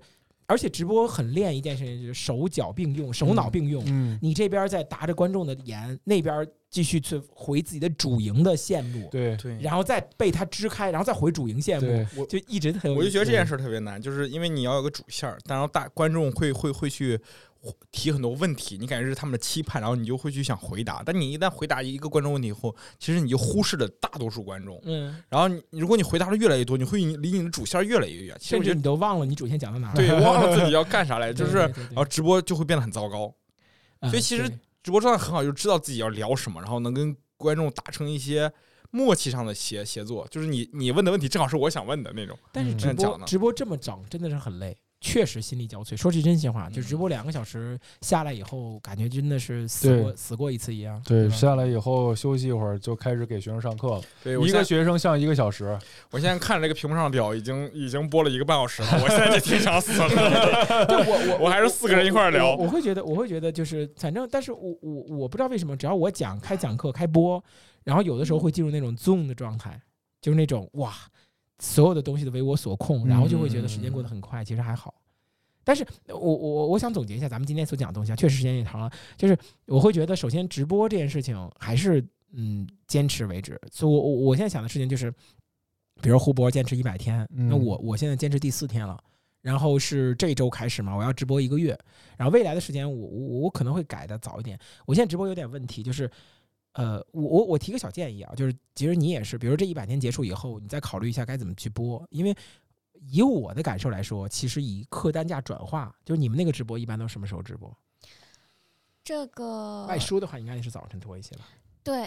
因为视频号是这样的逻辑，它是跟公众号去绑定的。公众号活跃人数基本上都是在早上，对，早上去看，中午去看，晚上去看，所以我们会挑这样的时间段去直播。全天了，对啊，这不是全天了吗？呃，公众号大多数发时间是早上发嘛。早上的发，早上发的时候，他可能早上看。要么就是中午看，我们可能就会挑这两个时间段选一场去直播。然后我们晚上的话是会挑那种下半场进行电商直播。电商直播就是另一个主播了。现在我们一个号可以有两个主播，一个是读书的主播去直播，另一个就是电商。对，但是我我以我的体感来说，就是其实晚上直播的效果会更好。就如果你要以转化为目标，主要是比如说举例子，你的用户的时间嘛，不是，比如说你的你你以后未来有了自己的 stable 课，或者说就是这种这个这个呃 AI AI 作品集的课程的话呢，我觉得应该是晚上会更好。就是晚上的直播，就是我早晨的直播其实也有受众转化，它往往是嗯都是回看转化的，他们基本上都不是会看直播。就都是习惯于看折，就是你可以看我现在所有的 B 站的回看，基本都是一千多播放，就是一千多播放，每次都是一千多播放，很快就都播完了。你的用户就跟我一样，上早上上班着呢，我们只能偷偷的挂一个，万一有个人找个人开个会，我就得走，一旦走了我就回不来了。所以更早的话，他们其实要不就没起，要不就在刷牙洗脸，其实也看不了。所以我们更多的时间，其实最好的直播时间其实是晚上十二点到一点这段时间，就是他们晚上睡不着觉。但这件事情会给我的，或者是下班时间，下班坐地铁时间，下班时间也还好，就是很无聊。对，但是但是我告诉你，其实最大的问题就是对我来说最大的煎熬，就是现这两天我我就觉得，其实我我就我说好了要播一个月，我肯定要坚持一个月。但播完一个月，我估计我肯定不会在这个时间直播了，因为对我来说太惨了。就是你知道，刚刚播完了以后，你的状态其实是非常兴奋的，而且不是兴奋，是巨累，又累又兴奋，睡不着。脑子是兴奋的，但是身体会巨累，然后你就只能是刷刷视频，让自己很放松下来，但是又放松不了。所以一般我一点十二点半下播了以后，我基本上得到三点才能睡着觉。火，就基本上睡不着。你试一下你就知道了，因为你刚跟高强度的动脑子，你脑子在非常活跃的状态，你是不可能直接刹车就停睡觉，不可能，不可能。就相当于过电影一样。你你可以你可以想象这种感觉，就是你在十二点半的时候刚刚开完一场会，嗯，刚刚刚就是这个意思嘛。你一说，我立马立马感同身受了，理解这个意思吧？就是你刚刚开完一场会，然后现在开完会了以后睡觉。嗯，你啊，这你怎么可能呢？就是你睡不着，然后导致你第二天的状态就特别的差，嗯，然后整个就巨难受。所以，我我很佩服那些早就是晚上通宵直播或者晚午夜场那些，但是我知道他们转化的很好，基本上都那个时候，因为他们那个时候会有。我告诉你，午夜场人消费欲望高。我告诉你会有什么样的人？为什么那个时候报课会特别好？就是我我焦虑，对焦虑。一般晚上，尤其深夜的时候，emo，他们就会想，不是 emo，他们想我这个渣子。我耽误了一天的时间，我什么都没有做成。现在下单买个什么东西，我还有救。嗯，对。所以你要以温柔的状态哄他睡觉，说没关系，明天又是好的一天，跟着我一起迎迎接明美好的明天啊！买课睡觉，对，爽。第二天早上退单，我怎么大晚上买这么买这个东西是吧？是，对对对。所以其实就是晚间场的时候，其实它会更好，就是但是。就很麻烦，就是我我我确实研究过，下单下单效率最高还是晚间，嗯，确实就没办法，有有些时间你肯定不能碰的，比如八点到十点这个时间段，这属于娱乐时间，没有人能听得进去你讲东西的。对对对，就八点到十点，我我确实想做那个时间，就新闻联播人都只能起那个时间了，对吧？所以其实就很麻烦，所以你一定去砍的就是他们刷完了所有的娱乐，这一天醉生梦死，游戏玩完了，躺在床上开始回想我这个为我这糟糕的一生。有一个主播在跟他讲，其实没关系的，我们还有机会的。所以你你就跟那午夜电台一样呗，啊对情感节目那种。所以你然后哎，这盒药其实挺适合你。所以你如果看看我现在的直播，晚上直播都是很温柔的。泡泡老师怎么这么温柔？废话，骗你钱的。我跟你说啊，这个播客跟直播不能连着听，不能连着听。听完以后又回头看着我是个傻逼。你你没看每次播客咱们都得过好几天之后再上传吗？行，那基本上今天我们。我们聊的这个直播这块就关就到此为止。然后我觉得嗯特别想推荐同学们，呃，可以试试直播。然后我我我我我会在近期吧，然后位于咱们俩连一场麦，然后直播应该是在晚上也是连一场麦直播。然后我们给大家顺便在直播间里面大家聊一聊，然后呃问一下，就比如说你未来想去做主播，呃，顺便也预告一下，就是今年位于还在卧底。我们的计划是大概会卧底到明年的四五月份，就他可能还会再挑几家公司，然后以直播运营的身份入职去找工作的这份职位，就不是主播啊，直播运营的身份，就是刚刚他提的这个高薪的工作职位，嗯运运营的这个工作的这个课程肯定会出来，现在还在还在憋，就是对吧？有你有什么样的感触了吗？就这个课，你有什么样的想法了吗？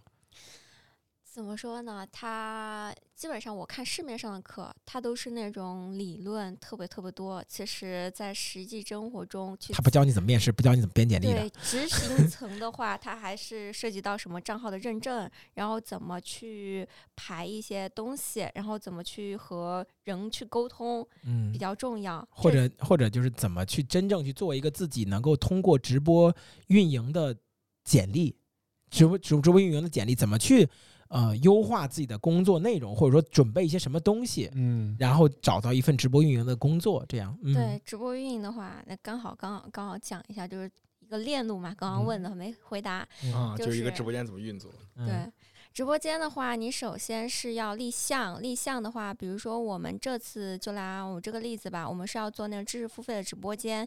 那主要平台是视频号。那首先是调研，第一个调研自己内部，第二个调研自己调研外部，然后第，对，第嗯三个产产出一个方案，产出方案之后是再跟老板去呃过这个方案。那这里还有一些技巧，就是怎么去哄老板开心，这也是 就是必要的。其欲实望之术，嗯嗯对，然后弄完之后，这个接下来就是执行层了。就直播前，你需要去跟选品组去对接一些你可能要的一些商品、一些产品、一些赠品。然后接下来对接完之后，你要去跟设计那边对需求，直播手卡要做嘛？那其实都是我自己完成的。嗯嗯 那直播手卡要做，然后接下来就是呃直播的一个脚本，直播的脚本，直播的脚本是你自己去产出、把控直播间整个的一个节奏。另外就是直播话术，你是会给一个框架给到主播，跟主播去磨。其实这个是比较重要的一点，就是前期的话。你会涉及到试播，一直跟主播去磨这个话术。那准备工作都做好之后，就开始搭建一个直播间。你需要去布置直播间的一个场景。这个场景的话，你可以找那个就是有专门负责场景搭建的，但是我都是自己来的，就是哎，我突然想到一个场景啊，就未来嗯咱们开这个课的时候，会不嗯会比如说我们真的通过视频流去做一些主播，然后招这些你的直播运营的这些学生，嗯他一边跟你学着课，一嗯边真正去带每个直播运营去带一个咱们视频流的主播，这可以。然后咱们就实际实操长出经验，哎，好酷对，啊！这这个个可以，这个酷啊这个真可以，就是实操出来。包就业，对包就业，对你直接就已经就业 了工资两回事儿，反正包就业，别问工资。然后反正还要涉及到直播手卡，你还要打出来。物料都准备好之后，就开始搭直播间嘛。刚刚说的搭直播间，搭直播间的时候，另外你要去调一些设备。其实设备我已经很熟了，都不用谈。就是特别搞笑的，就是当时我直播间已经搭完了，那个人跑过来转悠一圈，我说：“嗯，干嘛呢？因为我准备要试播了嘛。”他说：“嗯，没事儿，我过来看一下你什么时候直播。”我说：“马上了。”嗯嗯，我说我就想到他估计是过来帮忙嘛，而我已经都搭好了。嗯、没事儿，你先回去吧。哦，他就晃一圈，然后坐在那里抽了根烟，然后又玩了一圈，然后才走的，就这种形式来打个酱油。刷了个工作量，你跟他说 O B O B S 我比你熟，对对对对对对，OBS 比你熟。嗯然后比较长的话就是试播，试播的话试播了大概五六天吧，五六天时间。如果比较重视的话，就是磨主播的一些话术。试播是呃分享直播间，全都是以那种正式直播间来做，但是人的话可能就仅我自己可见，然后去给那个还有给领导看一下直播状态怎么样，然后进行一个直播复盘，还是要直播复盘。你试播的话，也播俩小时，对，播如果你设定四个小时，也要播四个小时进行。哦，没有人就这五天干播四个小时，干播五天，对，就然后如果是互动的话，我会在评论区去假装装。对，另外的话，我还会负责一个场控。就是哇你们这不是培养主播，你们这熬鹰呢，你们这是哦，那这这么厉害了，这么专业。对啊，然后另外就是，呃，其实这个事情是中控做的，就是在评论区去发一些补充一些卖点，补充一些产品的信息，然后也要持续去发，可能一分钟要发个一两条，还有一些福袋相关的有没有。托儿啊？你们就其他的托儿？拖的话就是拿手机自己装拖，就这种哦形式，啊就相当于直播运营，就是当时是我跟主播就两个人，所以比较忙。然后这样子就干试播，试播完之后还要复盘，哎，你这哪不对？然后节奏对不对？然后再跟给那个 leader leader，然后进行汇报，汇报之后指出问题，然后第二天继续四个小时没人播，就试播的形式，直到主播，这主要就是主主播的状态，把主播的状态磨好之后才正式开播。就是熬鹰的，哇！真的，你回头就这么练啊，他 练他练练他五天，他要上我，我播过一次了，他先补上一次。哎，我有一个，我有一个，呃我有一个问题，就是嗯你你领导没怀疑你怎么这么就是什么都会呢？就没怀疑过你吗这有？什么好怀疑的？设计什么都不花钱请你来不不不我，什么都不会怀疑，不是你你想设计、技术、文档整理，所以要不夸他呢吗？哎确实全能。这这么大人了，保镖的彪子不会写。哎这些卧底就喜欢天台见，是不是？嗯摩斯密码。他就说，哎，就是他他看到我的那些能力，他说你现在就已经打败你同龄人百分之九十五以上了。那那何止的？你跟他说，我来这儿是打败你的。这可说后呢面还有吗？就是后面流程，后边的流程的话，就是等主播话术磨好之后，就正式嗯开播了。那正式开播的话，会去跟那个私域那边去进行沟通，拉起就是我需要借一下你们那边的人，给我做一个前期的一个数据支撑。那这样子的话，才会有公域的流量进来，还要给他们去报备，还要走流程这种形式去对接。相当于一些课程，他没有教你就是跟很多部门去对接，并且你对接的时候是，就是我要一份，就这样说说吧，我要一份材料。就是我要开这个号的材料，我可能需要一个呃营业执照加身份证，然后加一些各种各样的认证嘛。我是找我的 leader，我的 leader 拉了一个群，那个群的告诉我要去找一个刘总，我找刘总，刘总刘总让我去找一个项目的助理，那项目的助理让我去找那个人事，然后最后我去找人事之后，然后过了一两天的时间，然后人事把那个东西返给那个项目助理，然后项目助理再给到我，嗯，我才能进行去你认证。我前两天备案，然后我他妈找了快八个人，后来我我找不着人了，我问那个人说，我是不是不写这行就不用背了？他说是，删掉。哎 呀所以，所以其实哇，那这个要说的东西，我我我还有点期待这个课程了，感觉要说的东西还真的挺好的。嗯，就是而且现在还有吗？对，这种，然后等课程再说，吧，咱们，付费点。不过也确实是，他们也没想到我们在一一小时四十六分钟开始讲干货了。对，不说不说这个，这是付费点了。然后明明年以后，我觉得就是还是要跟着跟着前沿去走。我嗯只关心这个主播这件事情，尤其是直播运营这件事情嗯，它确实是一个风口，或者说确实是一个能够就业的好好口子。嗯，我我我我我说一下我的想法，就是我应该会跟小朱老师那个课一样，嗯，就是先让对吧？先让魏宇可能再带几个学生嗯，可能是线下学生，或者是某几个做米级班的学生，老大难之类的。现在这帮人知道自己报的是 UI 班啊，吗？他管他他知道是什么呢？就是然后然后让他们试试去转，就跟就跟你一样，你试让他们去转成直播运营。如果他们真的转成了，嗯作为我们能能带出学生的案例，就我们自己去肯定行，嗯然后我们再带成人可以行，开直接索性开课。这就是这样，我觉得挺顺的。确实，哎，这个这个模式好棒啊！你是要试图证明设计师是这个行业这个世界上最好转行业的啊，职对，业。真的是对 设计师 是真的卷，就是再也没有比设计师更卷。你只要是会设计、会互联网思维，直播间就非直播运营非常平滑的就能转过去。只不过一些执行层的东西，可能嗯是需要去细磨一下一。万七而且一万七工资大厂，对，而且而且薪资还不低，对对吧这而且还这比好多设计都高了。而且问题这个导演和主播嗯还能解决很多的生活问题。对啊，就是其实真的，你如果你们主播是男，我没想，我没想，我没想错吧？是那个方向吗？呃，主播主播就是肯定这种这种我都听过很多，就是嗯主直播运营和主播关系就是私交很好这种这玩意儿接飞了，我飞了去创业去了。对这种啊很多是这种啊？对，我以为是影视圈的那种事儿，你以为是哪种？不好意思，我想的也是他们俩一块儿去下围棋。真的，你乱想什么呢？你这个人，这个就是反正算。直播电商老板的至暗时刻吧，就是你培养好的主播加运营，他们两个飞了，然后一起去创业了，还拉着你的资源，资源对对，是这种带着小姨子跑了。嗯，行了，那行，今天咱们就先扯到这么多，是吧？确实。好的，那那个欢迎同学们，哎，有更多的问题啊，留言关于主播或者说直播，你们有什么想问的或者想留的？我们这期也是一个新的职业分享，我们后面应该还会有一期关于 AI 训练师的一个职业分享，不知道插到哪期，因为。自从我们之间停更一段时间，我们现在已经排了很多的话题，后面大家甚至我还想，就今天晚上这个，看看以后能不能远程跟圆圆把那个什么，就是 IP 设计或者手办，或者等他什么时候来北京，我们抓着去录一期。另外，咱们的初代卧底这次聊完了以后，有没有你有没有想法，晚上跟他聊一聊关于初代卧底的基础运营课？因为他其实带的很多人，比如说瑞文啊，比如说东一啊，现在其实都是四五十万年薪，在百度，在在这些公司，在美团这样的公司工作，其实它的结果还挺好的。咱们初代卧底其实都已经卧底都已经，他都是管理，都已经被对都已经被揪出来了，还还不是被揪出来了，就是都已经都已经亮名牌了，为什么还这个就可以聊聊这个事情，就包括这个模式。对，很多我反正我们现在很多话题啊或者东西可以去聊，大家我们保持更新，大家持续关注。好的，有更多想让我们聊的话题，也希望同学们可以在评论区里边给我们留言。对，我们会读评论的。嗯，好的，再见，拜拜，各位。